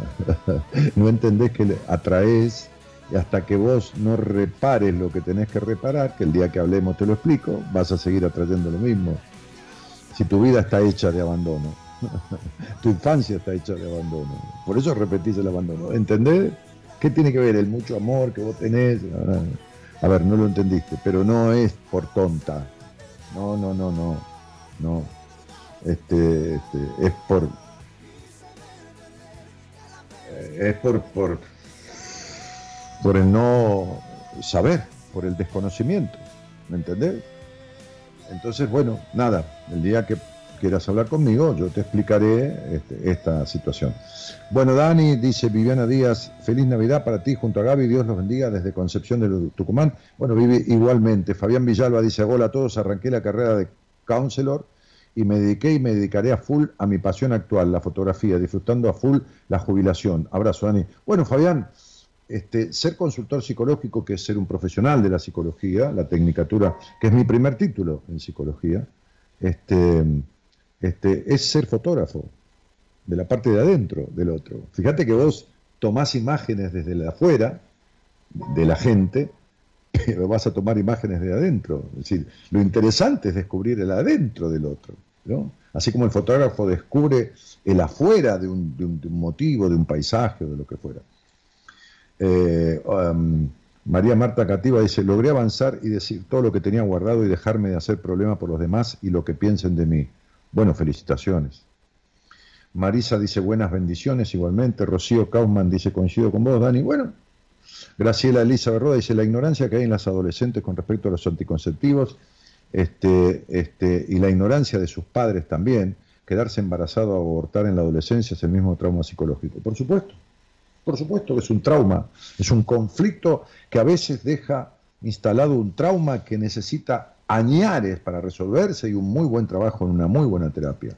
Rocío Kaufman dice, hay que evitar pasar por esa situación para que no se arruine la vida adolescente. Sí, pero Gabriela Galassi dice gaslight, sí, lo que se llama luz de gas, lo está diciendo en inglés, ¿no? Este, es decir, hacer una luz de gas significa Viste cuando alguien te chamulla, que te está chamullando, decís, no me hagas luz de gas, ¿no? Es una frase este, muy histórica, ¿no? Eh, es esto que, yo decía, ¿no? Cuanto más mira, menos ve, y, te muestran lo contrario de lo que quieren que veas. Hay que romper tabúes, dice Adri Giselle, educar, enseñar a usar un preservativo, usar pastillas, este, no pasa por si abortás o no, claro, se concuerdo con Dani. Sí, pero lo que estoy diciendo, chicos, tampoco es un pensamiento filosófico. chicos, es, de sentido común. Es decir, ¿cuánto cuesta un chico, y con todo cariño digo, ¿no? Este, ¿Cuánto cuesta un niño desnutrido, descalcificado, mal alimentado? ¿Cuánto cuesta como adulto con las enfermedades que va a generar? Las enfermedades que va a generar por la mala alimentación que tuvo de niño. ¿Cuánto cuesta? ¿Cuánto le, ¿Pero cuánto cuesta? Por eso Favaloro, un gran médico internacionalmente reconocido, decía, hay que trabajar en prevención de las enfermedades, porque el valor del costo después, por no prevenir, es, mil veces más, hasta, hasta por un sentido práctico. Pero bueno, este, si vos tenés hambre, tenés gente necesitada. Y si a la gente con hambre la asistís vos, como gobierno, la tenés siempre atada y le tenés condicionado el voto. Hola, buenas noches. Hola, Dani, buenas noches. ¿Cómo estás? Bien, yo soy la que te escribí el mensaje, María de los Ángeles, que ah, vos me dijiste que salga al aire, que te puse mi fecha de cumpleaños, yo sé que vos no no decís eso, hace muchos años que te escucho, pero bueno. Pero no importa, está bien. Te escucho desde Radio del Plata. Y ahora hacía bastante que no, no te escuchaba. Está bien, está perfecto. Che, Maru, ¿y de dónde sos? De Ciudadela. Ah, mira. Cerca de tus pagos. Sí, totalmente. Aparte por Ciudadela anduve toda mi vida también. Este, ¿y, y con quién vivís? Con mi marido. Bueno, muy bien. Eh, y, qué es lo que crees que, que, sí lograste este año? Por, más pequeño que te parezca, ¿no? lo que creo que logré, lo que te puse, es eh, sacar personas que hacía mucho tiempo que ya no tenían que estar conmigo y te estoy hablando de, de amistades, familiares. Y bueno, me costó, me costó muchos años pero ahora ahora me siento mejor. Creo que que quedé que estoy rodeada de, de la gente con la que yo realmente quiero estar. Bueno parece que ordenaste el placar de tu historia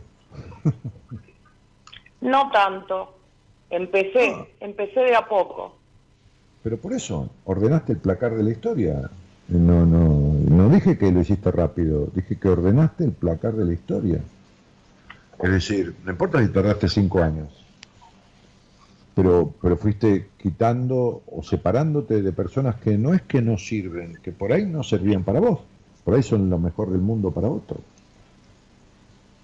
Sí, sí, creo que cada persona viene a enseñarnos algo y bueno, y a veces cumplen su tiempo y ya está. Sí, el problema es que yo no me quedo con alguien que no me va a esperar que trae para enseñarme. ¿eh?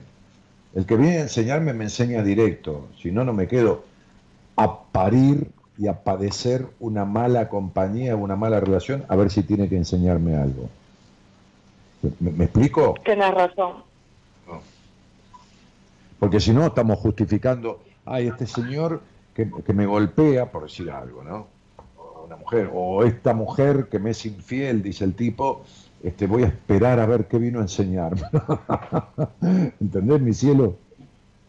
Sí, sí, sí, te entiendo. Sí. Bueno, este fue un año que, pedía poner en orden tu relación entre el sentir y el hacer. Entre el sentir y el hacer. Porque a los 53 años, justo a los 53, ¿no? Parece muy loco, pero a ver, si vos supieras lo básico de numerología, que es calcular las etapas de la vida, que son cuatro, es una simple cuenta. Este, este, bueno, son cuatro cuentitas, pero a partir de una cuenta que da un número que es el total de fecha de nacimiento, se va restando a diferentes números y da las etapas de la vida y cuánto dura cada etapa. Bueno, es una cuentita. Verías que la cuarta etapa de tu vida, que es la última, y, y que no hay fecha de final, porque la fecha de final es la muerte, empezó a los 53 años. Mira qué loco. Y es una etapa regida por... ¿eh? No, me río, me río porque, porque sí, porque estoy sintiendo muchos cambios dentro mío. Pero no me animo a tanto cambio. Es una etapa regida por un número que exige ya, no es que inclina, porque la cuarta etapa dice, bueno, usted viene dando vuelta en la vida, le costó siempre ser usted misma, esto, por un montón de factores, porque la intolerancia al hogar donde naciste, bueno, muchos, muchos factores. Este, este, entonces, eh, la cuarta etapa eh, es como recolectora, presiona y exige, por los medios que fuera necesario, que vaya a saber cuáles son, porque yo no soy dueño del destino, este, el cumplimiento de los aprendizajes. Entonces, este, este, este número trae palazos si esto no se hace, porque lo que pide es soltar lo que ya no se debe llevar. Y una de las cosas que no debes llevar en tu vida es la eterna desconfianza y el grave problema que tenés con tu mente, que es eternamente gobernante de tu vida, el excesivo razonamiento, el excesivo razonamiento de absolutamente todo, que lo único que te lleva es a terminar en decepciones, la misma que tuviste de tu papá. Entonces... Así es. Sí, ya sé. Entonces, digo, el año que viene, vos te vas a dar cuenta, es un año fuertísimo, te vas a dar cuenta si estás en el, en el camino que debes estar, por lo que va a suceder o no va a suceder, si va a suceder o va a suceder al revés. El año que viene es un viento, un viento que se llama libertad, un viento fuerte. Y los vientos fuertes, como explico siempre, suelen sacar cosas de un lugar y llevarlas a otro. Si vos sentís que vienen cosas, es porque la tarea que hiciste y la que vas a seguir haciendo está bien. Ahora, si vos sentís que no solo no viene nada, sino que se van cosas, como si en el patio de tu casa colgás ropa, por decir algo, y se voló y se fue a parar a la mierda. No, no, no, no quiere decir que se te vaya a ir la ropa, ¿entendés? Estoy diciendo una cosa simbólica. Entonces es porque de lo que crees que lograste, lograste solo una parte. Porque una cosa es quitar de tu vida a la gente que no sirve y otra cosa es quitar de vos lo que no sirve. Eso es lo que más me cuesta. Entonces, no se puede vivir la vida queriendo controlar todo y siendo perfecto. Y vos querés controlar todo y ser perfecta. ¿Entendés? Entonces, definitiva, además desconfiada. Entonces, definitivamente, si esto, uno, a ver, a ver, uno puede quitar a todos los fumadores de alrededor de uno, vamos a decir un ejemplo, ¿no? Puede quitar a todos los fumadores de, alrededor de uno. Pero si uno sigue fumando, no arregla nada. Porque no quitó lo que más mal le hace, que es el fumar uno mismo. Entonces, si vos quitas gente, qué sé yo, falsa o traidora o todo esto, y la tuviste mucho tiempo, es porque vos sos falsa con vos misma, traidora de vos misma, este, este, a través de esta exagerada búsqueda de perfección y esta exagerada necesidad de control, por ejemplo, y todas estas inquietudes que tenés en tu vida, porque sos inquieta de movimiento, de necesidad de cambio, de todo esto, y has vivido dentro de una baldosa. No te escuché lo último que me dijiste que has nacido con un cúmulo de inquietudes, de necesidad de cambio, de, todo esto, con una muy, muy, muy gran fuerza vital, muy, muy gran fuerza vital, y, ha estado encerrada, ha sido un león enjaulado, ¿se entiende? Tal cual, así es. Muy bien. Así es. Bien. Y, un, y un animal como un león enjaulado, lo único que puede lograr es enfermarse o, o, vincularse mal o pasarlo horriblemente mal, porque ese no es su lugar, ese no es su hábitat natural. Un león enjaulado se entristece, un león enjaulado se siente vacío, fuera de su lugar, como te has sentido vos toda tu vida. Eso es lo que siento, una tristeza profunda, pero desde toda mi vida. Sí, yo, yo, yo, yo, yo, aunque suene feo, ¿viste? Porque yo, ¿qué voy a hacer? ¿Viste? Yo no es que hago alarde de lo que sé. Pero si contesto ya lo sé, eh, parece pedante. Si contesto, ay, no me digas, parece que me estoy haciendo el tarado. Pero prefiero contestar ya lo sé. Y que parezca lo que parezca. Sí, ya lo sé, por eso te lo estoy diciendo. Por eso dije claramente, y yo aquí no estoy haciendo una sesión de terapia, pero estoy cumpliendo una función terapéutica que lo que necesita un profesional de la psicología es aislar. Si yo, yo cuando me meto en el programa, cuando hablo con alguien, es como que el mundo no existe, o sea, no existe mi mujer, no existen mis amigos, pero no porque sea bueno en lo mío, porque me sale natural. ¿Entendés lo que te digo? Bien. No hago ningún esfuerzo para conectarme con el otro. No, no, no, es una cosa que. Entonces, no tengo lugar para el afuera. No es que no me acuerdo de Gaby, no, no tengo lugar para ella. Y ella también es igual cuando se sienta con un paciente. Bueno, tenemos esa dicha, que no es un mérito mío. ¿Qué sé yo? Es como haber nacido. La gente me dice, uy, qué bárbaro, qué voz que tenés. Y qué sé yo, yo nací así. Yo, yo, no fui a un lugar y empecé a laburar la voz. Entonces, no es un, ese no es un mérito mío, es una capacidad natural. ¿Viste? Como, qué sé yo, como el que canta bien. Ahora, después, al tener eso, a veces hay que hacer un ejercicio, ¿no? A veces uno tiene que centrarse porque viene de un quilombo, de una discusión, y se tiene que centrar. Después se necesita atender, entender y comprender a la persona con la que uno está. Entonces, yo te atiendo, te atiendo en el sentido que estoy atento, te entiendo antes de que me lo digas, por lo tanto te comprendo absolutamente. ¿Se entiende? Te comprendo no quiere decir que me, ay, qué comprensivo que sos, Danielito. No, comprender en el sentido de abarcar. ¿Entendés, Maru? O sea, cuando vos decís la República Argentina comprende tres millones y medio de kilómetros, es lo que abarca. Viste que es una frase que se comprende tres millones de kilómetros. ¿Se entiende? Sí. Entonces el comprender al que consulta es abarcarlo, abarcarlo.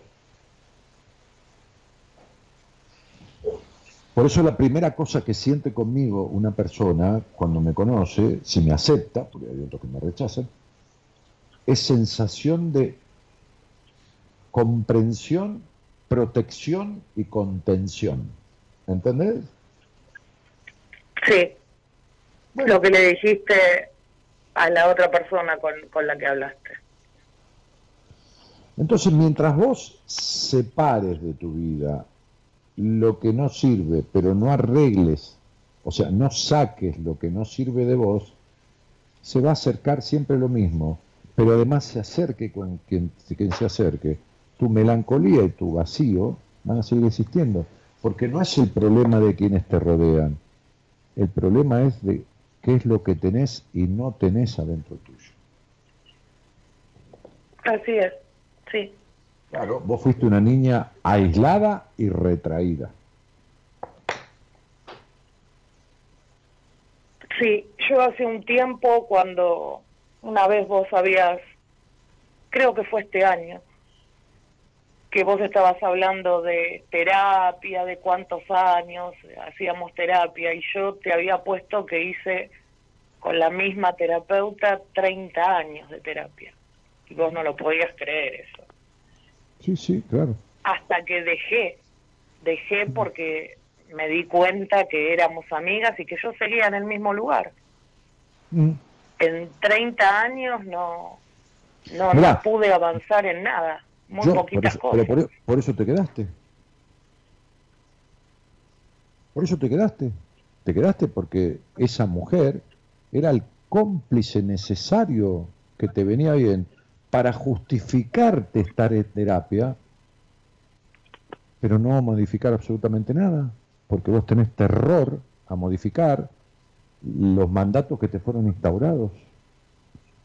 Terror. Entonces, así como una mujer se une a un hombre niño para que no le modifique nunca sus restricciones sexuales, se une a un terapeuta insolvente e invalente para que lo ayude a no romper ningún mandato y seguir respetando la forma en que fue criada, por más distorsiva que esta forma sea. Nadie va 30 años a un restaurante donde siempre la comida es la misma y, nunca cambia de sabor y el sabor nunca es plenamente agradable. Nadie. Entonces. Sí, lo sé. Y bueno, nosotros. Con mis amigos somos amigos hace treinta y pico de años y comemos hace treinta y pico de años en el mismo lugar. Nos quejamos siempre de lo mismo y seguimos estando. Pero esa es la amistad. Y el que se dedicaba a los medicamentos se quedó con medicamentos, el que se dedica a las luminarias se dedica a las luminarias, el gordo coco vende autos, el otro qué sé yo qué, yo qué sé yo qué. Esos son los amigos. No sé, pero está bien. Eso, los 30 años, los 35, es para amigos, no es para un trabajo en terapia, en donde siempre es lo mismo y nunca se cambió nada. Eso es para un bar, ¿Entendés? Esto es para un club. Sí, no para una, sí, sí. No, para, una, terapia. Porque vos seguís con el mismo vacío y la misma melancolía, te buscaste una perversa polimorfa, es decir, la señora esa es perversa polimorfa. O sea, perversa en todas las formas. No puede tener una paciente 30 años, eh, sí puede porque lo logró, 30 años en el mismo estadio. ¿Me comprendés? Sí, te entiendo. Y, ah, igualmente yo hace cuatro años ya que no voy y bueno, después de eso Pero a ver, mi amor, vos me escuchás a mí. Vos me Profunda depresión y ahí vos me sí escuchás, fui vos a me escuchás a mí hace psiquiatra. 15 años. Vos me escuchás a mí hace 15 años, ¿no? No te escuché. Vos me escuchás a mí hace 15 años, ¿no? Desde, desde Radio del Plata, sí, sí, Yo entré, yo entré en el 2006 a Radio del Plata. sí. Bueno, vos, ¿por qué te crees que me escuchás a mí, que soy la antítesis total de tu te- terapeuta? Y, y que no, no te lo estoy reclamando, te lo dejo para que lo pienses, ¿eh? Y, y nunca me viniste a ver. y te quedabas y te quedaste 14 años más con tu terapeuta. Y me escuchabas a mí que soy la antítesis. ¿Y por qué te crees que ni se te ocurrió verme y te quedaste 14 años más en lo mismo? Porque yo soy todo Hice lo contrario. talleres con vos, pero No, yo creo vida, que es por mi miedo. No, mi vida, vos hiciste talleres a decenas de metros míos. Vos nunca estuviste íntimamente conmigo. No íntimamente en lo genital, en la intimidad. Vos no te animás a verme a solas. Y sin embargo, estuviste, escucha bien, a una sesión por semana, 52 semanas por mes, eh, eh, 52 semanas por año, 200 sesiones por año, ¿sí? En 30 años hiciste 6.000 sesiones de terapia, 6.000 horas de terapia y no te juntaste una hora conmigo escuchándome durante 15 años. ¿Entendiste? Sí, ¿Sabes por entendí. qué? Porque yo me voy a meter en lo único que tu terapeuta nunca se metió. Ni te lo voy a decir. Vos a saber de qué se trata. Entonces, entonces, como yo voy a meter ¿No me en- vas a decir? en lo que terapeuta, no, por supuesto, en lo que te- tu terapeuta nunca se metió, de lo que nunca rompieron, de lo que jamás utilizaron ni el 1% de ese tiempo, de las 6.000 sesiones, que son apenas 60 sesiones, en dedicarle a ese tema, entonces eso te hace huir de mí. ¿Entendés? Esto es lo que te hizo huir de mí. Los temas que Sí, nunca no. jamás trataste en terapia. Los que nunca jamás trataste en terapia. Esos. Fíjate cuáles son y ya tenés la respuesta. Vos que sos tan pensante y tan racional, bueno, pensá a favor, no te hagas trampa, no te traiciones, pensá cuáles son los temas que jamás trataste en terapia. Y deducilo. ¿No, ¿No te das cuenta? Después de escucharme 14 años, ¿no lo sabés? No, creo que, que traté muchos temas y Decime cuál resolviste. creo que Tratar traté significa... todos los temas, Pero pero, pará, pará, tratar significa mi resolver. ¿eh? psicóloga no, algunos temas que yo quería tratar es como que los pasaba de largo, los minimizaba. Entonces no, entonces no lo trataste. Entonces no lo trataste. Uno de los temas que quise tratar fue un abuso que tuve de chica. Entonces no lo trataste. ¿A qué, a qué no, altura? no, porque a- no, no quiso seguir hablando sobre ¿A eso. qué altura? Porque tu terapeuta fue abusada igual que vos sexualmente y nunca resolvió eso. Vos estuviste con alguien que es un par tuyo, que es idéntica a vos y que no tiene nada resuelto. Sí, tal cual, Nada. tal cual. Nada. Es igual Muy a bien. mí, sí, es igual Muy a bien. mí, tenés razón. Por supuesto, pero, eh, por supuesto. Entonces, a ver, ¿a qué altura de tu terapia, reina? ¿A qué altura de tu terapia, negrita? O sea, empezaste hace 34 años. ¿A qué altura de la terapia le hablaste del abuso? O sea, al año, a los tres meses, a los cinco años, a los diez, no importa, cuando hayas podido. No, no, no, del abuso le hablé hace 10 años. Muy bien. Era algo que yo lo, que vos- lo había borrado, de, lo sí, quise borrar de decir- mi cabeza. Sí, quiere decir que vos tardaste 20 años en hablar de, 24 años o 26, tardaste en hablarle del abuso a tu terapeuta, por eso te buscaste una terapeuta. ¿Sabes cuánto hubieras tardado de hablar de tu abuso conmigo? Cinco minutos. Sí, más o menos. Sí, más o menos.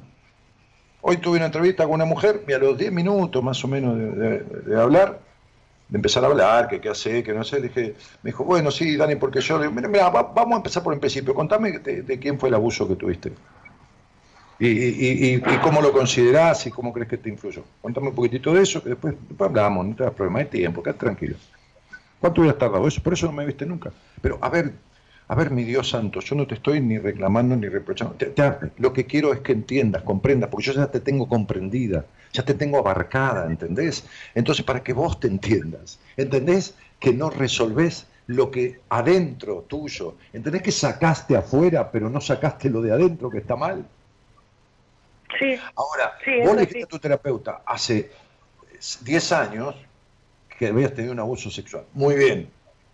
Y ¿Cuándo resolvieron las consecuencias de ese abuso? Ahora, tuviste otro peor, otro abuso peor que el físico, mucho peor sexualmente. ¿Y cuándo lo resolvieron? Nunca. ¿Cuándo resolvieron que sos la, la mala copia de tu mamá? ¿Cuándo resolvieron tu desengaño con tu padre? ¿Cuándo resolvieron todo esto? Nunca. Nunca. No. no. Por eso, por eso, es decir, yo escucho un tipo, que es tu caso, que demuestra todos los días al aire 100 veces más conocimiento que tu terapeuta y no lo vas a ver. ¿Se entiende lo que estoy diciendo? Pero, a ver, vamos de vuelta, que yo no te estoy echando en cara, es para que vos entiendas por qué te quedaste 30 años. ¿Está claro esto? Sí, sí, sí, está claro y lo, lo entiendo que funciona. Es la primera vez que hablamos en tantos años y es la primera vez este año que empecé a pensar en llamarte e ir a verte a vos. Ah, pero no, mi amor, no es. Pero a ver, eh, a ver, te juro que me caiga mal la comida si yo. Mi intención es esa. A ver, ¿se entiende? Yo, yo estoy viendo que a los 53 años empezás una etapa que te va a dar golpes en el, en el cogote, en la nuca, como si fueras un conejo o, una rana que se la mata cuando asoma la cabecita y se le pega con un palito en el arroyo. Vas a cobrar tupido si vos seguís en la, en la misma baldosa viviendo. ¿Entendés lo que te estoy diciendo? Sí, entiendo. Entonces, yo no te estoy cero. Si no te digo, mira, ven, vení a verme que arreglamos esto en unos meses. No, no te estoy diciendo eso. Es necesario que vos comprendas ¿por qué te quedaste 30 años eh, con esa señora? Que es una perversa polimorfa, lo mismo que vos has sido con vos. Muy perversa, pero no perversa eh, sexual, eh, ni perversa de, pervertir a un niño, no, no. Perversa con vos mismo, de pervertirte tu esencia, de tratar a tu niñita, a, María del Carmencita, sería, de los angelitos, digo, este, este, te llamas como Marita, María de los Ángeles, este, de tratarla de la misma manera que fue criada. Vos nunca hiciste nada. Sí, eso hice. Castigarme todo el tiempo. Claro. Y bueno, princesa. Humillarme. ¿Qué cosa? Creerme menos que todos. Mm. Creer que no puedo. Mm. Sí, eso hice. Bueno, eso hice toda mi vida. Tienes razón. Sí, eso hice. No, mi amor, si yo no quiero tener razón, yo quiero que vos te sirva esta charla, a también. Que diga, uy, qué bárbaro este tipo, cómo le descubre, uy, qué genio. A mí, a mí, la verdad que. Yo, este, yo me, bajé del pedestal donde me subí porque me caí de un piso 20 a los 31 años. Y si algo me enseñó ese viejo en los 7 años de análisis, es que no me crea lo que los demás creen de mí. ¿Entendés? Así que mi interés... Sí, ya lo sé porque cuando fui al taller contaste. Eh, mi interés, es que el otro se dé cuenta y deje de culpar a los demás. Hoy estaba con una mujer, no, hoy no, ayer, sí, en una entrevista, este, que me dijo, el último tipo con el que salí me terminó de hacer mierda. Y le dije, no, cielo, no, ¿cómo que no, Dani? No, me hizo mierda del todo. No, mi amor, vos te hiciste mierda a través de él. Vos te podés dar un martillazo en el dedo o podés llamar a un tipo y decirle, toma un martillo, pegámelo en el dedo. Uno se puede hacer daño a través de uno o a través de otro.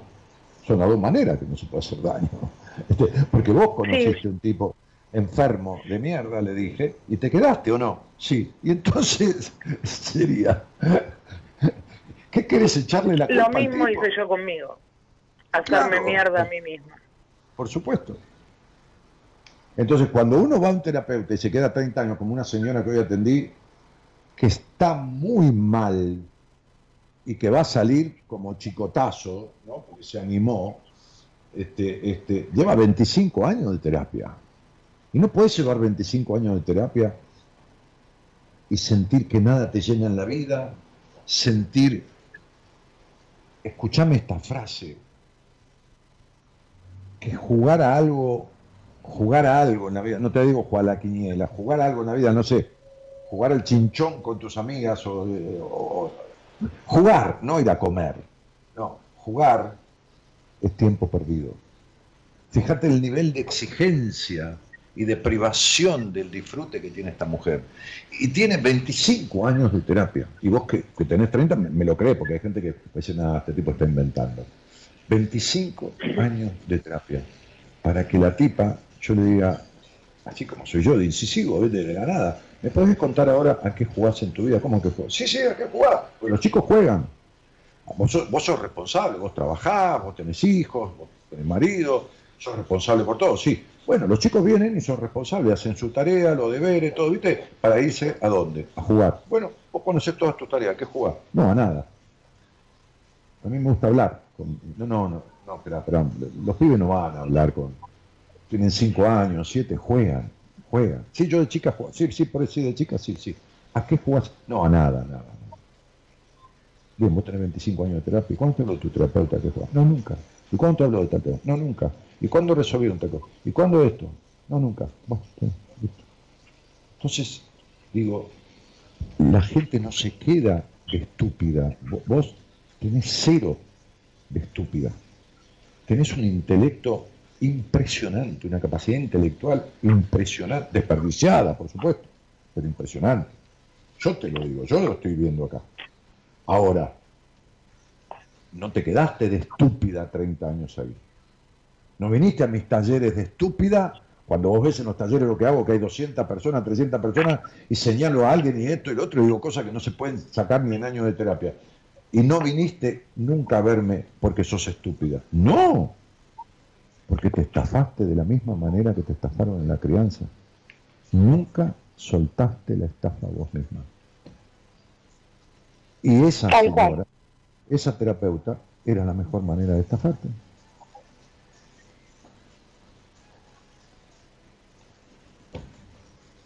¿Entendés, María? Sí, te entiendo. Bueno, entonces mi tarea es esta, es que te des cuenta, porque nadie puede reparar lo que no descubre. En, ninguna, en ningún aspecto de la vida se puede cambiar, modificar, reparar, tramitar, resolver lo que no se descubre. En ningún aspecto, ni, en la electricidad, ni, ni, en la plomería, ni en el motor del auto, ni en la cabeza de una persona.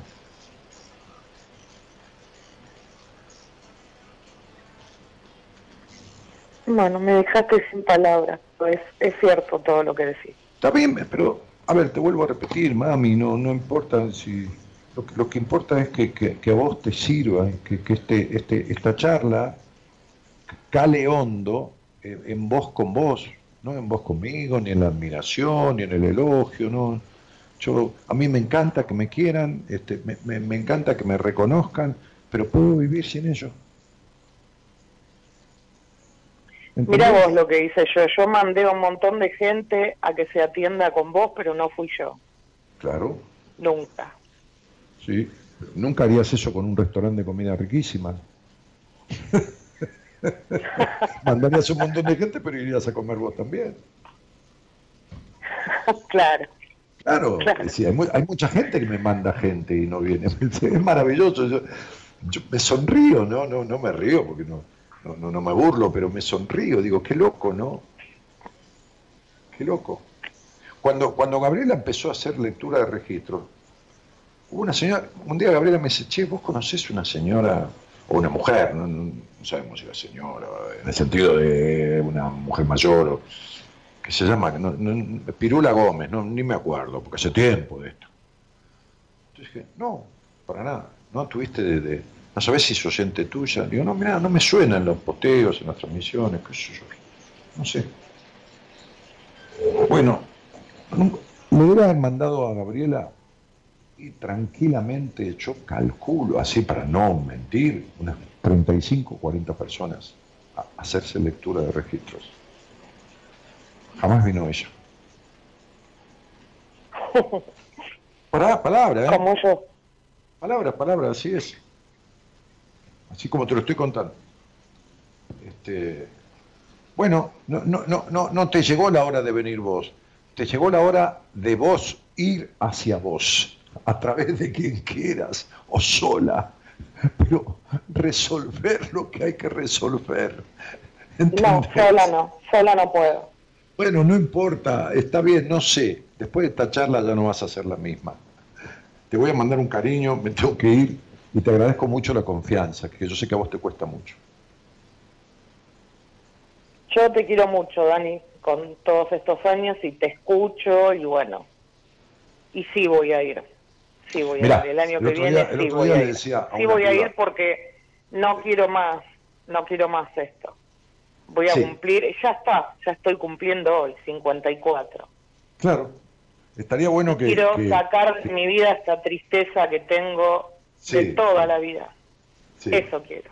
Sí, pero venir expuesta a esto, ¿eh?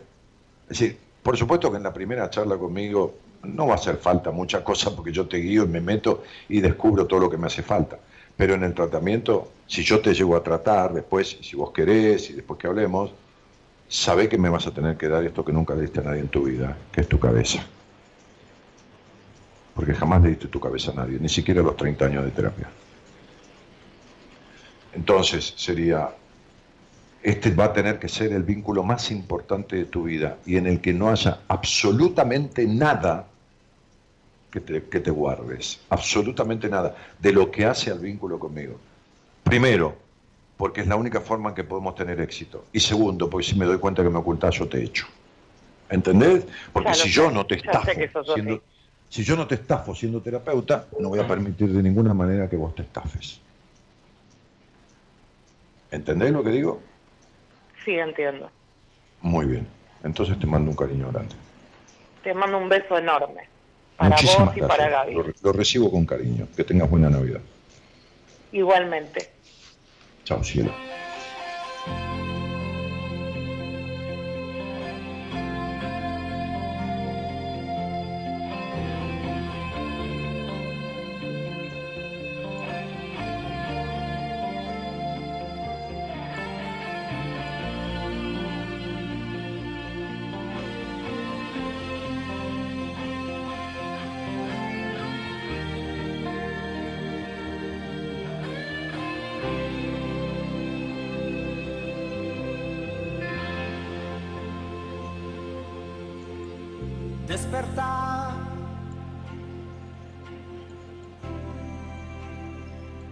Millones cada amanecer y estar aquí todavía.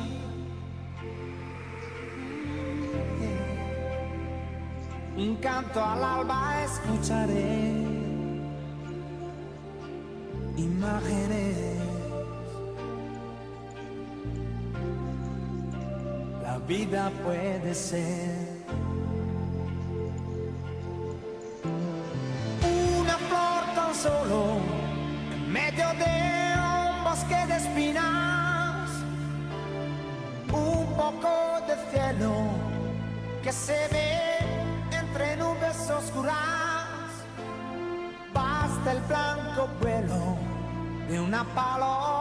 sobre las alturas, lentamente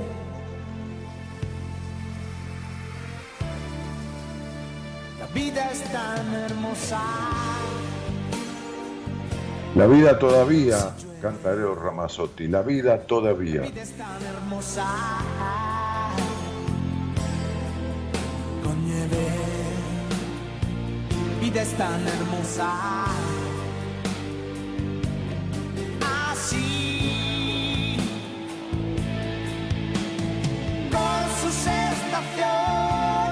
Estaciones impasibles, así es la vida, con sus emociones. Pero eh, Noelia, Noelia Gordillo postea, pero ¿por qué una psicóloga no se replantea porque re- por qué retiene un paciente 30 años? No es hace supervisión, no, no entendés que, que lo único que tiene el psicólogo es el título. A ver, Noelia, no, no entendés que hay gente que, que, que no tiene ni, ni- ni noción. A ver, se- se- cuando vos vas a estudiar psicología en la facultad, este, este, este, vas y das el examen y aprendiste Freud y lo que es la terapia sistémica o lo que es la Gestalt y lo que es esto y lo que es este, la psicosis, la neurosis, la psicopatía y vas y con una descripción del examen y todo lo demás. Eso no quiere decir que lo puedas aplicar. Estás dando exámenes de cosas que aprendiste intelectualmente, pero si no estás formado como persona, si no resolviste nada de los conflictos de tu historia, vas a ejercer la profesión, pero no vas a poder acompañar a nadie a resolver nada. ¿Entendés esto? No se da cuenta que no sabe, porque le aprobaron y le dieron un título. ¿Está claro? Este es el punto. O, nadie vio personas que tienen el registro de conducir, pero no pueden manejar. No, no tienen eh, amigos que tienen licencia de conducir y no pueden manejar. O sea, no sé, un montón. Van a dar el examen, el examen está guiado con alguien, va con el marido, con el novio, con el padre, qué sé yo, y da el examen adentro del circuito. Pero después no puede manejar en el tránsito. Hay gente que tiene pánico a manejar en las autopistas. Sí, yo trato todo ese tipo de cosas. Ahora, ¿y ¿por qué se cree que si tiene el registro, pero no sabe manejar? Bueno, la señora, como muchos, de muchas profesiones, pero estoy hablando de la psicología, tienen el título, tienen el registro, tienen el permiso para manejar, pero no saben conducirse. Un milagro permanente. Un milagro permanente. Despertar.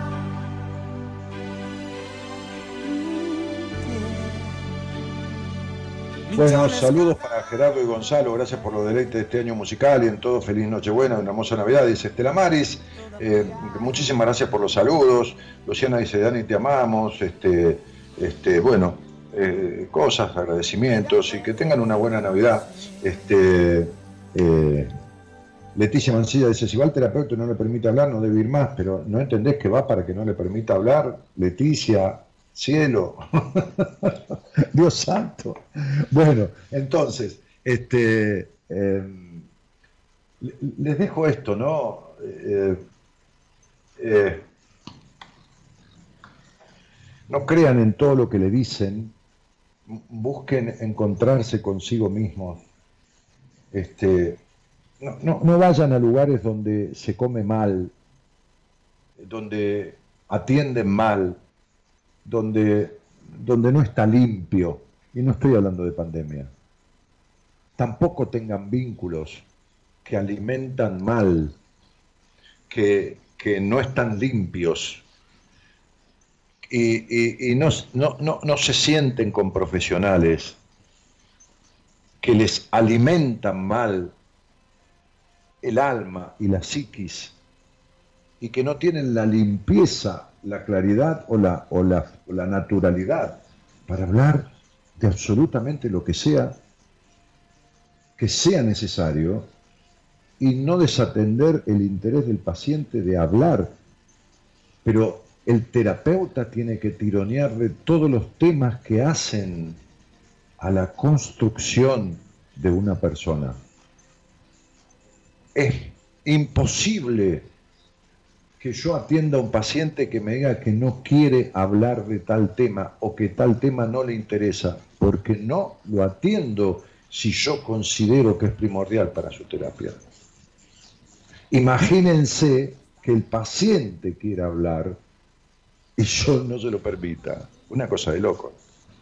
Bueno, entonces, aprendan a cuidarse de lo que nos sirve y no vivan aportando a quien no les aporta. No estoy hablando de dinero, estoy hablando de lo que sea. Buenas noches, muy cariñosas buenas noches a todos y muchísimas gracias por estar. Nos encontramos el lunes. Mañana, qué sé yo, queremos con Gaby una comidita, como cada noche. Este, tomaremos, a lo mejor ella toma un poquito de champán, yo tengo guardadas botellas del casamiento todavía. Este, así que seguramente tomará un poquito de champán conmigo, como hemos brindado otras noches también. Así que este, les deseo que lo pasen de una vez por todas. Cariño grandote, gracias a Gerardo Subirana en la, en la operación técnica musicalización, gracias a Gonzalo Comito, a todo mi equipo, este, en el, del cual forma parte también mi, mi señora esposa. Este, un placer eh, tener una Navidad más en 27 Navidades de 27 años que estoy transitando y conduciendo buenas compañías. Ustedes lo han sido siempre para mí. Yo espero haber sido también una buena compañía para ustedes. Chao. Hasta el lunes que viene.